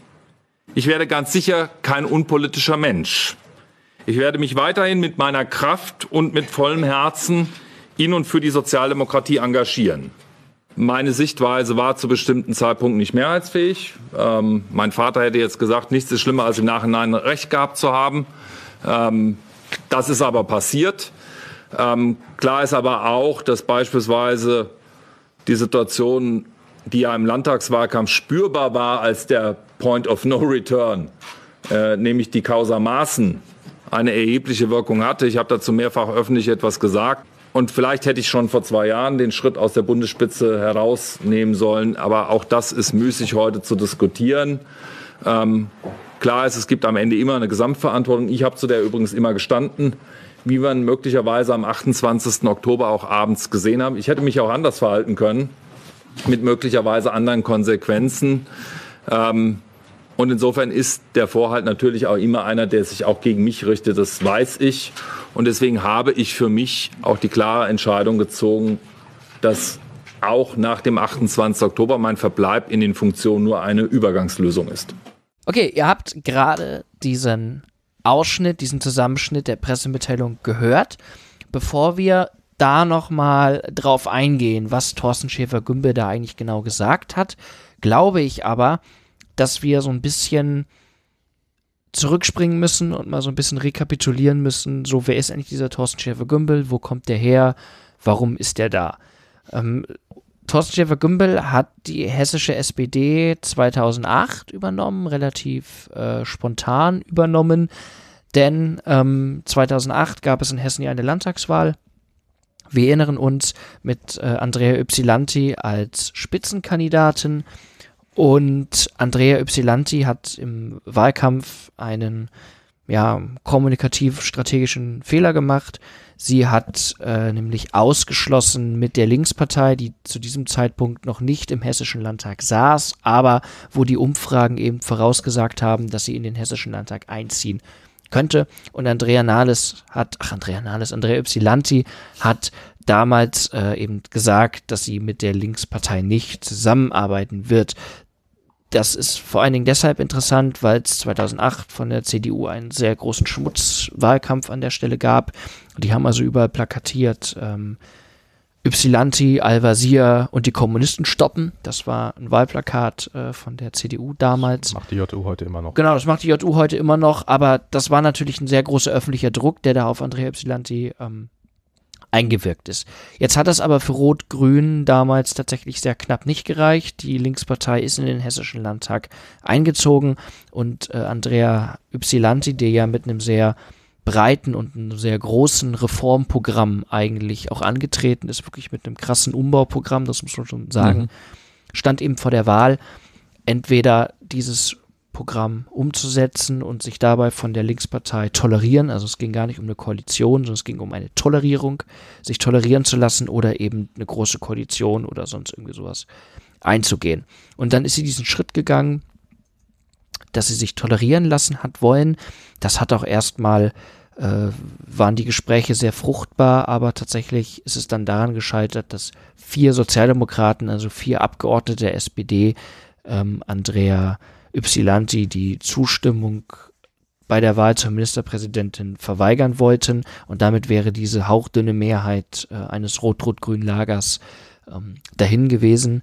Äh, genau, diese Abgeordneten wollten das eben nicht tun, weil sie irgendwelche ja, moralischen Gewissensbisse haben, dass sie mit der SED-Nachfolgepartei, Linkspartei, nichts zu tun haben wollten. Genau, daraufhin musste Ypsilanti zurücktreten und Thorsten Schäfer-Gümbel hat eben das Feld übernommen in der hessischen SPD.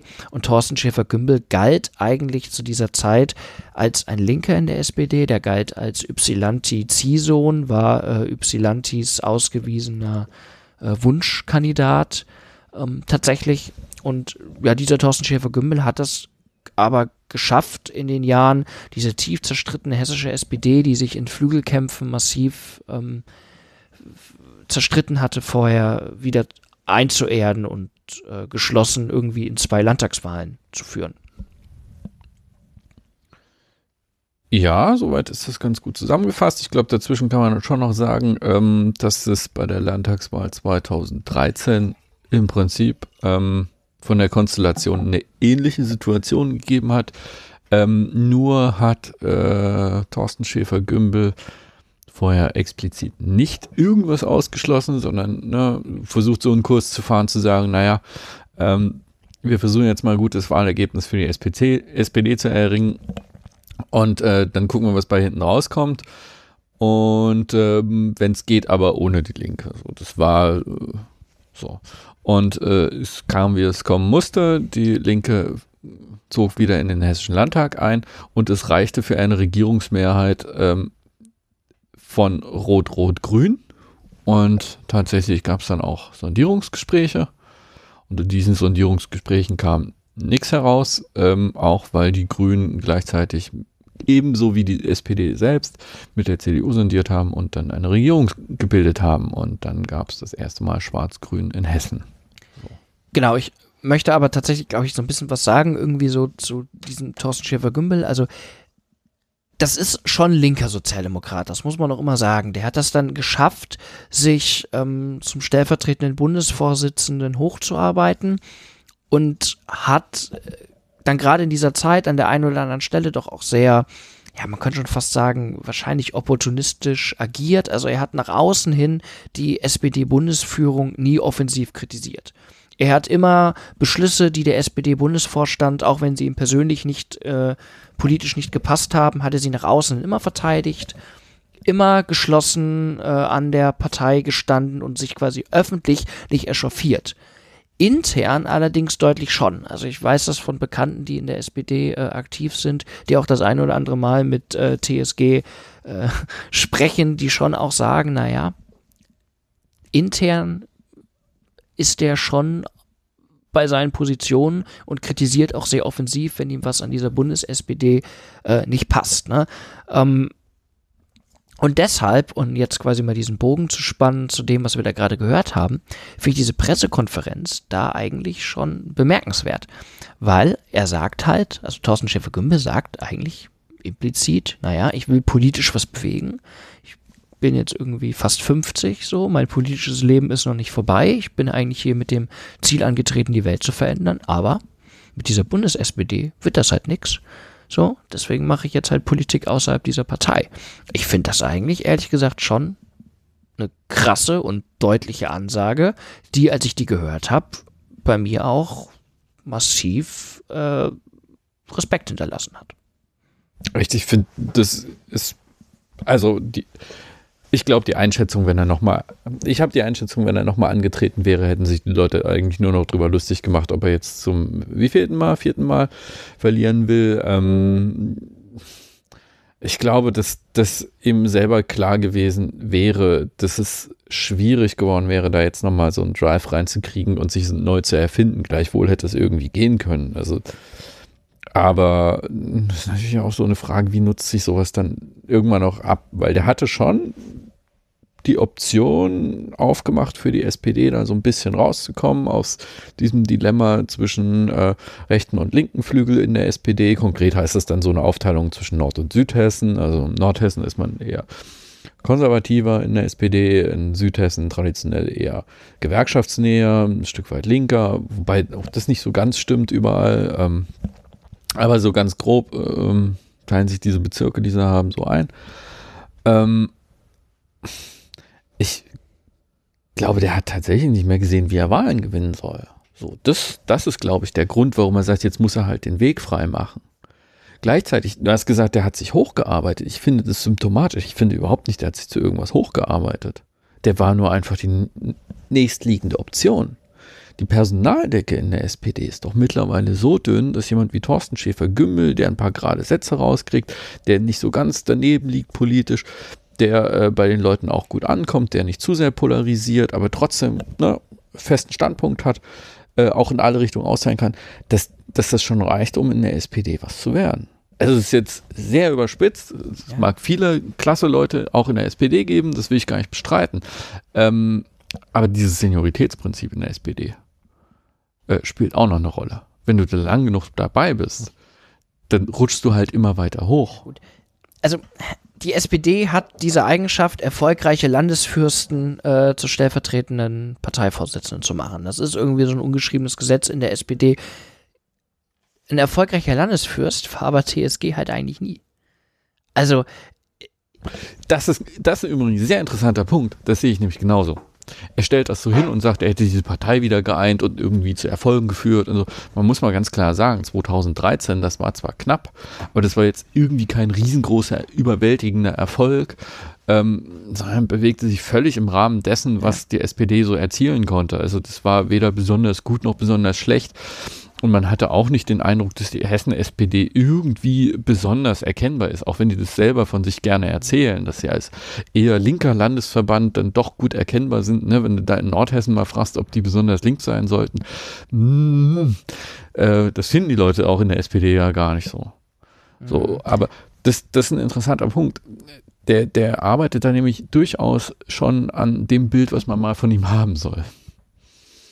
Ja, mag sein, aber ich, weißt du, also okay, er hat auf dieser Pressekonferenz äh, behauptet, und das glaube ich jetzt auch erstmal, weil irgendwie, warum sollte er da lügen, dass er schon vor der Landtagswahl 2018, äh, im Frühjahr 2018 gesagt hätte, wenn es dieses Mal nichts wird, dann ähm, gehe ich. Ja. Das ist natürlich klar, eine ganz pragmatische Entscheidung. Okay, ich habe irgendwie dreimal das nicht geschafft, diese Wahl zu gewinnen. Ein viertes Mal wird das wahrscheinlich nichts. Ich muss mhm. Platz machen. Aber, jetzt kommt das große Aber.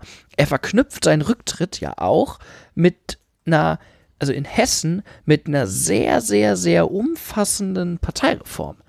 Also er sagt halt, wir wollen diese alten Zöpfe abschneiden. Er hat das in einem FAZ-Interview, hat er das sehr deutlich gemacht, was das für ihn bedeutet, die alten Zöpfe abschneiden. Das bedeutet nämlich die Macht von diesen Bezirken, also Hessen Nord als eher konservatives äh, Lager und Hessen Süd als eher gewerkschaftsnahes Lager, das abzuschneiden bei auf Landesebene deutlich weniger auf Proports aus diesen beiden Bezirken zu achten, hier einen radikalen Strich zu machen, zu sagen, wir brauchen neue Gesichter. Ähm, er hat sogar einen Satz gesagt, den halte ich für die SPD auch bemerkenswert. Äh, er hat nämlich gesagt, ob jemand schon in einem Parlament sitzt, ist in Zukunft kein Kriterium mehr dafür, wie wir unsere Landeslisten aufstellen das ist, das ist für diese SPD, wo wenn du das quasi einmal geschafft hast, im Bundestag oder im Landtag zu sitzen, dann bist du da halt erstmal, solange die Wahlergebnisse einigermaßen stimmen, da fordert dich niemand offensiv heraus als bestehender Abgeordneter, ist das, ist das schon eine Hausnummer. Und dann der, der dritte Punkt, der auch diesen inhaltlichen Wandel, den Thorsten Schäfer-Gümbel ja auch immer, ähm, immer äh, mit sich trug, was er auch in der Pressekonferenz gesagt hat, zu sagen, naja, wir müssen von der Partei des sozialen Ausgleichs zur Partei des sozial-ökologischen Ausgleichs mhm. werden, das ist eine Kampfansage in Richtung Grüne und das ist auch, wenn man ehrlich ist, eine Kampfansage Richtung die Linke, die sich dieses Image des sozial-ökologischen Umbaus ja auch versucht gerade zu geben. So, und ich nehme das erstmal zur Kenntnis. Jetzt muss man natürlich gucken, inwieweit diese ambitionierten Reformversuche ähm, überhaupt umzusetzen sind. Ich würde ja sagen, dadurch, dass er nicht nochmal wiedergewählt werden möchte, sind die Chancen auf diesen Parteiumbau jetzt irgendwie deutlich gestiegen. Aber ich finde das tatsächlich sehr, sehr ja, bemerkenswert, was da in Hessen passiert. Ich bin ein bisschen enttäuscht. Ich hatte eigentlich gedacht von euch beiden, dass das deutlich kontroversere Meinungen sind. Tatsächlich habt ihr einfach nur andere Perspektiven auf dasselbe Thema. Also Ja, ähm, Tim hat ein sehr in, innenparteiliches, äh, innerparteiliche Perspektive gerade auf das, was TSG, TSG da gemacht hat, ähm, weil er ja mal selber Mitglied war. Und ähm, Hast du mich jetzt gerade geoutet? ja, ich habe dich gerade geoutet. Ähm, und äh, Stefan hier jetzt eher gerade, wie das nach außen wirkt und äh, wie inwiefern sich jetzt äh, die SPD auch über die letzten dreimal ab, äh, drei äh, Wahlgänge auch abgearbeitet hat. Aus meiner Perspektive ist die hessische SPD zurzeit sowieso nur eine kommunalpolitische. Auf Landesebene spielt die schon aus meiner Sicht schon lange keine Rolle mehr. Die holt nur in ihren Hochburgen, die sie hat, Mhm. die relevanten Mehrheiten, holt noch Direktmandate, Ja. weil sie da halt im Zweifel dann halt auch noch die kommunalpolitische Verankerung hat. Stellt Und, und selbst viele. das kaum noch. Und das wird auch immer weniger. Ähm, bei den ein oder anderen äh, Fraktionen bin ich auch nicht böse drum. Ähm, aber die holen auch im Zweifel noch die Oberbürgermeister und Mhm. Landräte. Aber im Landtag, ich bitte euch, also womit sind die denn da in letzter Zeit noch in den letzten zehn Jahren groß aufgefallen? Also da würde mir jetzt spontan nichts einfallen. Und das steht doch auch irgendwie symptomatisch für, die, für, die, für das Ja, Abwirtschaften und dafür, der hessischen dafür, SPD. dafür steht ja auch Thorsten Schäfer-Gümbel. ja, der hat die tot regiert, mehr oder weniger, die SPD. Ne, der hat ja noch nicht mal regiert. Ja, in, in der SPD. Also er hat äh, Also ich finde, ich, ich finde auch nur noch, nur, noch mal eins. Also ich finde das eine ganz schön steile These, dass ein scheidender äh, Parteichef jetzt noch mal irgendwie eine Parteireform durchkriegt. Womit denn? Also ich halte die Chance, dass er entscheidet, was jetzt kommt, damit quasi auf Null gesetzt. Die einzige Möglichkeit, das durchzukriegen, wäre, das zu verknüpfen mit der Nachfolgerin oder dem Nachfolger. Ja. Das, das wäre die Chance. Aber das ist nicht mehr das, was Thorsten Schäfer-Gümbel zu entscheiden hat. Ich muss auch sagen, ich finde jetzt auch, ich sehe jetzt, also ich jetzt und, bei der Pressekonferenz und, und dabei, aber was, ja. was du gerade sagtest, Ja. ähm, der hat als stellvertretender Bundesvorsitzender unter anderem mitzuverantworten, die Arbeitsgruppe zu steuern. Hm. Thorsten Schäfer-Gümbel ist nach, also noch vor der letzten Bundestagswahl rumgelaufen und hat den Leuten erzählt, ja, wir werden irgendwie wieder eine Vermögensteuer äh, im Programm stehen haben, in welcher Form auch immer. Ähm, hatten sie nämlich auch als Per Steinbrück als Kanzlerkandidat äh, aufgestellt wurde. Da stand noch irgendwie sowas drin, wir werden das mal prüfen, wie das geht. Äh, Thorsten Schäfer-Gümbel war derjenige, der das dann geprüft hat, in, vier Jahre später und stellt sich raus, kommt zu dem Ergebnis, geht nicht. Machen wir nicht. Thorsten Schäfer-Gümbel war derjenige, der am Ende die Entscheidung mitgetragen hat, keine Vermögensteuer mehr zu fordern. Das ist ein zentraler Punkt. So, also das ist nur, nur, nur ein kleines Beispiel letztlich, aber das ist genau das Problem, was der hat. Der hat das dann irgendwie immer alles mitgetragen und stellt sich jetzt hin, naja, eigentlich war ich ja immer dagegen. Das hat er in der Pressekonferenz irgendwie gesagt und gleichzeitig auch wieder relativiert, wo du so richtig merkst, naja, persönlich nehme ich ihm das schon ab. Ich halte ihn auch eher für einen Linken in der SPD. Ich will das gar nicht in Frage stellen. Nur ähm, letztlich hat er da nicht die Konsequenz gehabt, sich auch als Enfant terrible zu inszenieren, wie es, also naja, das wäre im Moment wäre das eine Möglichkeit gewesen, um die SPD auch in Hessen mal abzugrenzen gegen irgendwas und mal irgendwie so sowas zu entwickeln. Was sind wir denn? Ich glaube auch, dass das in Hessen in der SPD gar nicht geht. Dafür sind die nämlich viel zu zerstritten und das ist, also er kann nicht gleichzeitig diese Partei ein und sie auf der anderen Seite irgendwie im Profil schärfen. ich weiß nicht, die Kritik irgendwie an der Bundespartei. Ich war jetzt bei der Pressekonferenz nicht dabei, aber das, was wir jetzt gerade hören durften, also wenn er gerade scheidend ist und es geht um nichts mehr, er kann quasi jetzt einmal richtig seinen äh, Genossinnen und Genossen im Bundesvorstand den Marsch blasen. Das ist doch gar nichts gewesen. Also, sorry, da sieht doch jeder Parteitag von der anderen Partei anders aus. Also bitte. Ich, ja, ich sehe es genauso. Also ich stelle mir irgendwie so, so die Figur, die ich mir so vorstellen würde, ähm, als jemanden, der in der SPD wirklich was versucht, ist jemand wie so ein, so ein rot angemalter Wolfgang Kubicki. Kubicki hat es zu den schlimmsten Zeiten der FDP geschafft, irgendwie was darzustellen, was sich von dieser FDP als Partei so ein bisschen distanziert, gleichzeitig den Markenkern gar nicht so, so hart verletzt, aber irgendwie immer dasteht als jemand, der, der sagt, wie es doch wirklich ist. Äh, ne? der, der hat immer irgendwie so ein Gefühl vermittelt, wo der eigentlich politisch hin will und dass der auch jetzt nicht verbohrt ist und dass der auch äh, kein Problem hat, da irgendwie äh, seiner eigenen Partei mal den Marsch zu blasen. So, das macht er auch nicht. Also, Ja, natürlich, aber wir reden halt auch, wenn wir über die SPD reden, halt mittlerweile auch über ein, also ein sehr trauriges Niveau. Und mich, also ich, mich, ich weiß nicht, mich hat das gefreut. Ich fand das tatsächlich erfrischend oder überraschend ehrlich. Ist wahrscheinlich einfach Schlimmeres gewöhnt. Ja, das mag, das mag sein. Worüber wir aber in dem Zusammenhang auch auf jeden Fall nochmal sprechen sollten, ist tatsächlich sein Wechsel zur äh, GIZ, der ja ähm, tatsächlich auch äh, für sehr viel ähm, ja, Kritik gesorgt hat äh, im medialen Diskurs, weil es äh, immer wieder hieß, naja, so ein bisschen dieses Lindner-Argument, ne, Entwicklungsarbeit, das ist was für ExpertInnen und nichts für abgehalfterte äh, Spitzenpolitiker, die quasi ähm, jetzt noch so einen Alters-Teilzeitjob brauchen und äh, deswegen da jetzt aus der Politik irgendwelche Ämter zugeschustert kriegen. Jetzt hat Thorsten Schäfer-Gümbel tatsächlich ja ähm, schon längerfristig ein Interesse an Entwicklungsarbeit. Das will ich ihm auch überhaupt gar nicht absprechen und ist da sicherlich auch rein fachlich garantiert nicht inkompetent. Worüber wir aber, glaube ich, sprechen sollten, ist irgendwie diese GIZ. Also, so, was machen die? Und machen die wirklich Entwicklungsarbeit?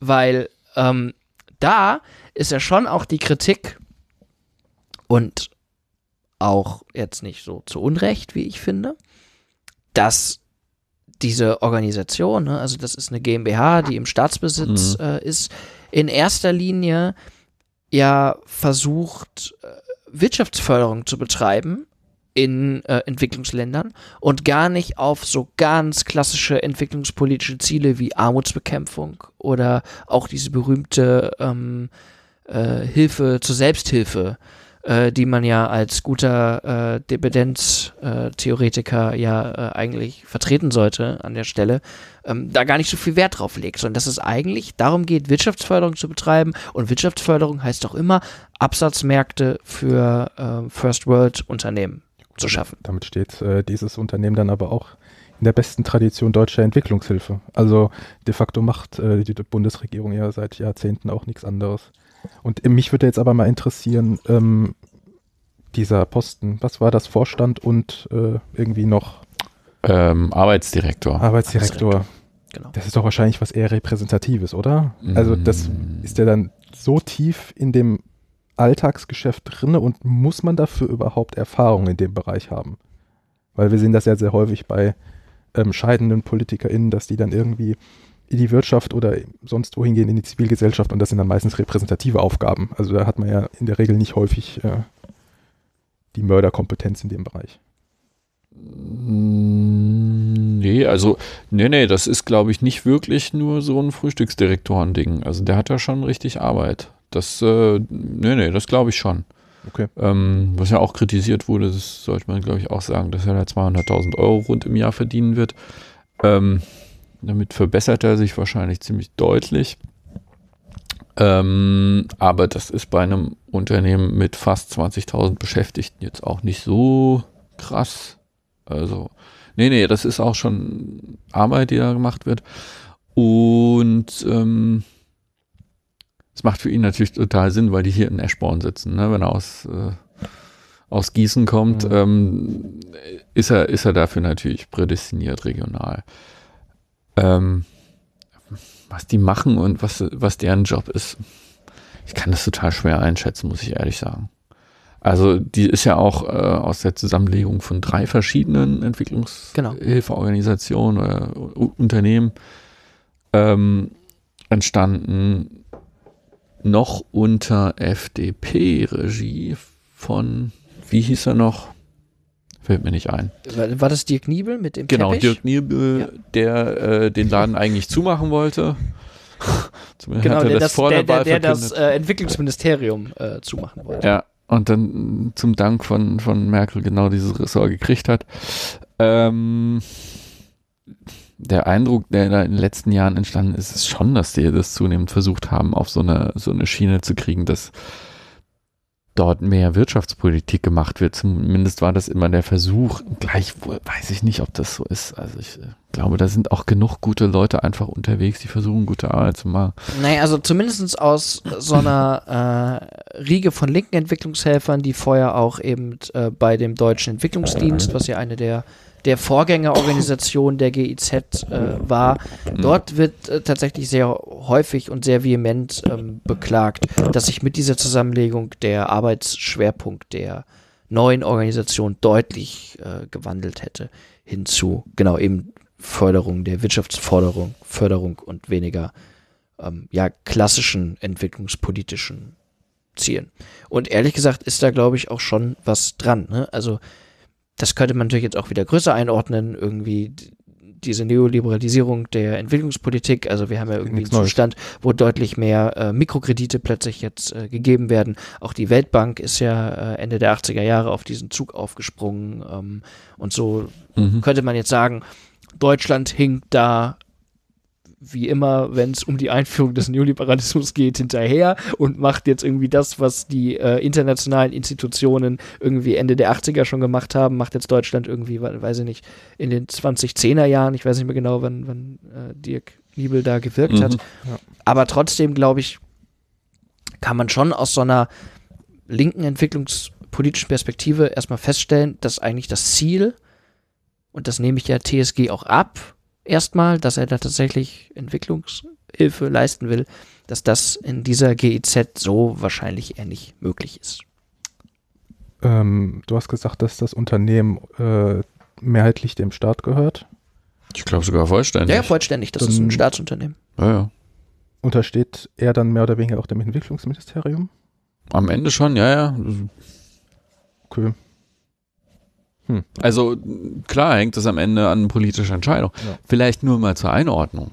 Also man munkelt, dass die Wahl auf Thorsten Schäfer-Gümbel auch deshalb gefallen ist, weil es Widerstand gegen jemand anders gab. Es ist wohl so, dass die SPD dort irgendeine so eine Art Vorschlagsrecht gerade hat.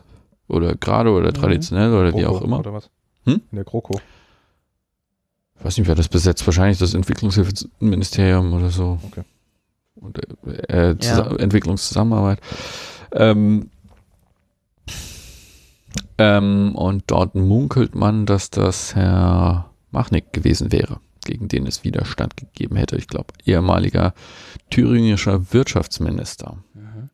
Gewerkschafter, Sozialdemokrat, mh, hm, ist einigen vielleicht mal über den Weg gelaufen, als er die ehemalige Juso damalige Juso-Vorsitzende runtergemacht hat am Rande eines SPD-Parteitags. Ähm, ja, also äh, ich glaube, dort einen ehemaligen Wirtschaftsminister äh, ins Amt zu heben, wäre noch eine, eine viel deutlich, ein viel deutlicheres Signal gewesen. Insofern, ich halte ihn noch nicht mal für eine schlechte Wahl in TSG an der Stelle. Also das muss man gucken, ja, was ja. bei rauskommt. Aber ich nee, genau, also für eine schlechte Wahl hatte ich ihn tatsächlich auch nicht. Ich wollte nur zu bedenken geben, dass ich glaube, dass der Anspruch, den er selber hat an seine eigene Arbeit und das, was diese, was die GEZ tatsächlich leisten werden kann, ein bisschen auseinanderklafft. Aber ich meine, gut, der Mann ist in der SPD, der kennt den Unterschied zwischen Anspruch und Wirklichkeit. Gut. Wolltest du noch was zur GITS sagen? Nee, ist ausdiskutiert, glaube ich. Ähm, naja, was noch fehlt, ist halt die Nachfolge. Ach so. Wer wird's denn nun? Wer wird's denn nun? Sarah Wagenknecht? Die hessischen SPD-Fraktion. Nein, äh, also da gab es ja jetzt verschiedene Vorschläge. Stimmung in der Bude auf jeden Fall, ja. Gott, da werde ich wieder wach. Äh, ja, deshalb sage ich das auch. Äh, da gab es jetzt verschiedene Vorschläge irgendwie. Ähm, die einen haben vorgeschlagen, das war, das war hier der Bundestagsabgeordnete ähm, Timon Gremmels, meinte äh, der Michael Roth, Staatsminister im Auswärtigen, Auswärtigen Amt. Amt für Europaangelegenheiten auch? War oder ist in Hessen SPD, war, äh, General, war, war, war, Generalsekretär, ist jetzt eben Mitglied der Bundesregierung ähm, als Staatssekretär. Der wurde ins Spiel gebracht, aber wohl auch, weil es eine Favoritin gibt mit Nancy Faeser. In der Fraktion. In der Fraktion. Und Schäfer-Gümbel hat auch gesagt, dass er der Auffassung ist, Genau, er hat zwei Dinge gesagt. Er hat gesagt, er ist der Auffassung, dass Vorsitz der Partei und der Fraktion in einer Hand gehört. Und er äh, will die personelle Weiterentwicklung mitgestalten. Irgendwie sowas in der Art. Genau. Also er will darauf Einfluss Ja, ja, ja. Und er hat aber auch gesagt, glaube ich, ähm, auf die Frage eines Journalisten, es wäre ja auch klar, wem seine, wer seine Favoritin sei. Aber Das ist insofern nochmal eine interessante Pers äh, Personalie, weil Nancy Faeser auch im Gespräch war als mögliche Nachfolge für die äh, für eine andere Sozialdemokratin, über die wir heute auch schon gesprochen haben, nämlich für, für Katharina Barley als äh, Justizministerin, die ja ins Europaparlament genau, wechseln wird. um das vielleicht mal auseinanderzuklabüstern. Also Nancy Faeser ist in Hessen General Generalsekretärin der hessischen SPD.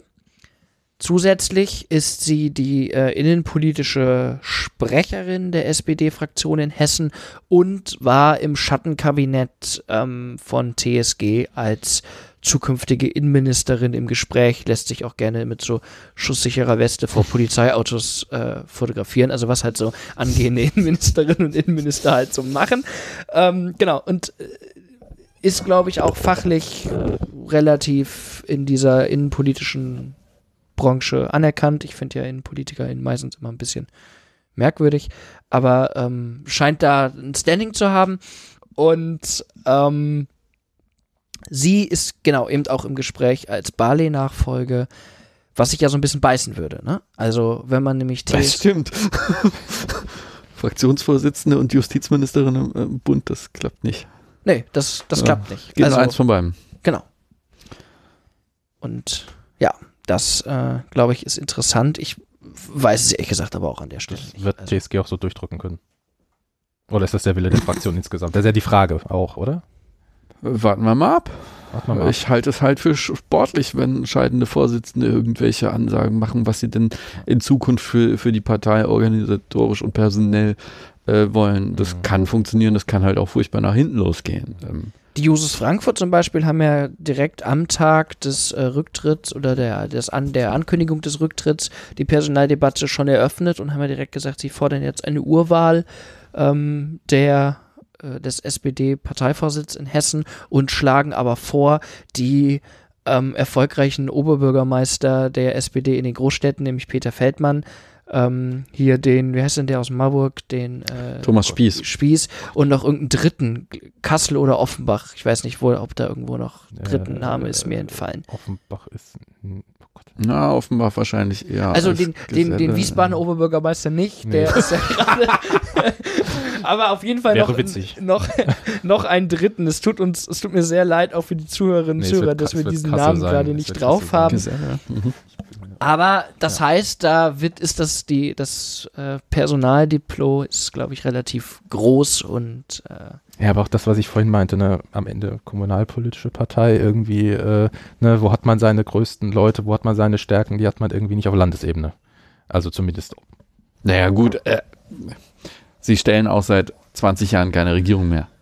Ja gut, aber dann wäre das ja erst recht das Argument dafür, dass ich mal Kompetenz in der Fraktion Genau, habe, weil ich das, hätte. das ist nämlich auch das, was Also- die Jusos Frankfurt exakt so gesagt haben, so. Die äh, äh, Jusos, Jusos Frankfurt nämlich sagt, naja, wenn wir Wahlen gewinnen wollen, dann müssen wir Leute fragen, die schon mal Wahlen gewonnen haben. Und das ist halt, also ist halt auch Also für äh, mich ist die Fraktion, eine Ansage. Die SPD-Fraktion gerade eher so ein Abstellgleis. So.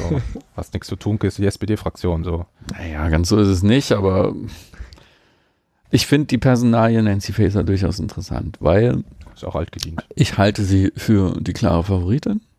Also ich halte es auch für plausibel, wenn sich TSG hinstellt und sagt, hier äh, Partei und Fraktion gehören in eine Hand.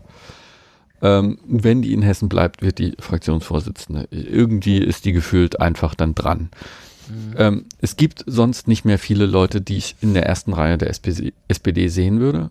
Ein anderer wäre möglicherweise Marius Weiß. Der ist auch äh, aus, aus, aus Edstein ist der. Ähm, ich schätze aber, ist Jurist, ist äh, haushaltspolitischer Sprecher. Ähm, und ich glaube auch, dass beide ähm, ein Stück weit rechts von TSG stehen. Also Ja. wahrscheinlich wird sich die hessische SPD-Fraktion ein Stück weit nach rechts bewegen. Die Frage ist tatsächlich, ähm, wie wird es nun mit dem Vorsitz? Also werden die das echt wagen, da jemand anders auf den Parteivorsitz zu äh, setzen? hätte eigentlich, wenn man sich überlegt, einen gewissen Charme, ne? Würde ich auch sagen. Weil dann kannst du wieder anfangen, diese Flüge so ein bisschen auszutarieren, kannst da jemand anders reinnehmen, vielleicht auch aufbauen für die nächste Landtagswahl und sagen, okay, wir können uns dann, also wir müssen uns jetzt noch nicht festlegen, wer Spitzenkandidatin wird, ähm, weil das ist ja, ne, eigentlich sind SPD-Fraktionsvorsitzende geborene Spitzenkandidatinnen. So, ist vollkommen klar, es ist auch normal erstmal, aber ähm, kann sich ja auch vorstellen, dass sowas noch schief geht. Ja, also, man, man könnte auch wieder diese Scheinopposition spielen, dass äh, quasi, wenn, wenn du sagst, äh, mit einer Nancy Faeser rückt die Fraktion nach rechts, dass dann man, äh, wie, wie du gesagt hast, Mhm. einen linkeren, äh, eine link, linkere Kandidatin äh, auf den Parteivorsitz äh, setzt, um dann halt auch eher so beruhigend für das soziale Gewissen der, der Basis auch einzuwirken. So, wir, der, der große Parteivorsitzende oder Vorsitzende sagt dann was anderes als die Fraktion und dann ist das irgendwie Ja. wieder ausgeglichen. Wir kennen das ja auch irgendwie aus der eigenen Partei. Aber genau.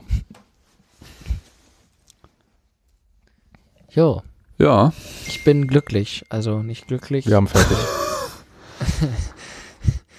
Nervlich am Ende. nee, ähm, ja, ähm, am Ende halte ich das auch irgendwie für so eine Entwicklung, das wird der SPD hier in Hessen auf keinen Fall gut tun. Also ich glaube, besser wird die kommen uns prozentual entgegen. Hm. Und wenn sie nach rechts rücken, dann werden sie irgendwann vielleicht äh, die Grünen nochmal beerben, wenn die Grünen nochmal irgendwie. Ich meine, so, so langfristig ist das irgendwie schwer zu sagen, weil so Wahlen sind auch immer ein bisschen Zufallstermine und Klar. muss man mal abwarten, aber inhaltlich wird das für uns in der, in, in der möglichen Perspektive auf irgendeine Zusammenarbeit, sei es nur gemeinsame Anträge, eher schwieriger wahrscheinlich. Also. Gut, nach dem Untergang der Welt, der Untergang der SPD und auch, glaube ich, das Ende dieses Podcasts. Ähm, ja, Genau. Schreibt uns doch nochmal äh, in die Kommentare. Wir haben festgestellt, wir müssen, wir können das mal transparent machen. Wir haben festgestellt, wir müssen so ein bisschen mehr Fanservice machen und hier so die Community ähm, akquirieren. Hallo Community. genau, hallo Community. Schreibt uns doch mal in die Kommentare, wie ihr diese Ausgabe fandet. Ähm, wir haben jetzt drei Folgen aufgenommen, wie ich finde, drei sehr unterschiedliche Folgen das aufgenommen. war, das war heute schon die vierte. Ich weiß. Ach so. Nur weil du die Nullnummer mitzählst. Ja, ich habe die Nullnummer nicht mitgezählt. Ja. Also wir haben drei große inhaltliche äh, Folgen Stimmt, aufgenommen. dritte, ja. Drei Folgen, die sehr unterschiedlich sind. Ähm, wir probieren uns ja selber noch ein bisschen aus, versuchen uns selber gerade noch so ein bisschen zu erfinden. Ja, lasst uns doch mal ein nettes Feedback da. Schreibt, was wir noch besser machen können. Auf welche Themen ihr vielleicht mal Bock habt. Das äh, würde uns auch viel Arbeit im Pad ersparen. Und äh, ja, dann sehen wir uns in einem Monat wahrscheinlich wieder. Ja, dann bis demnächst.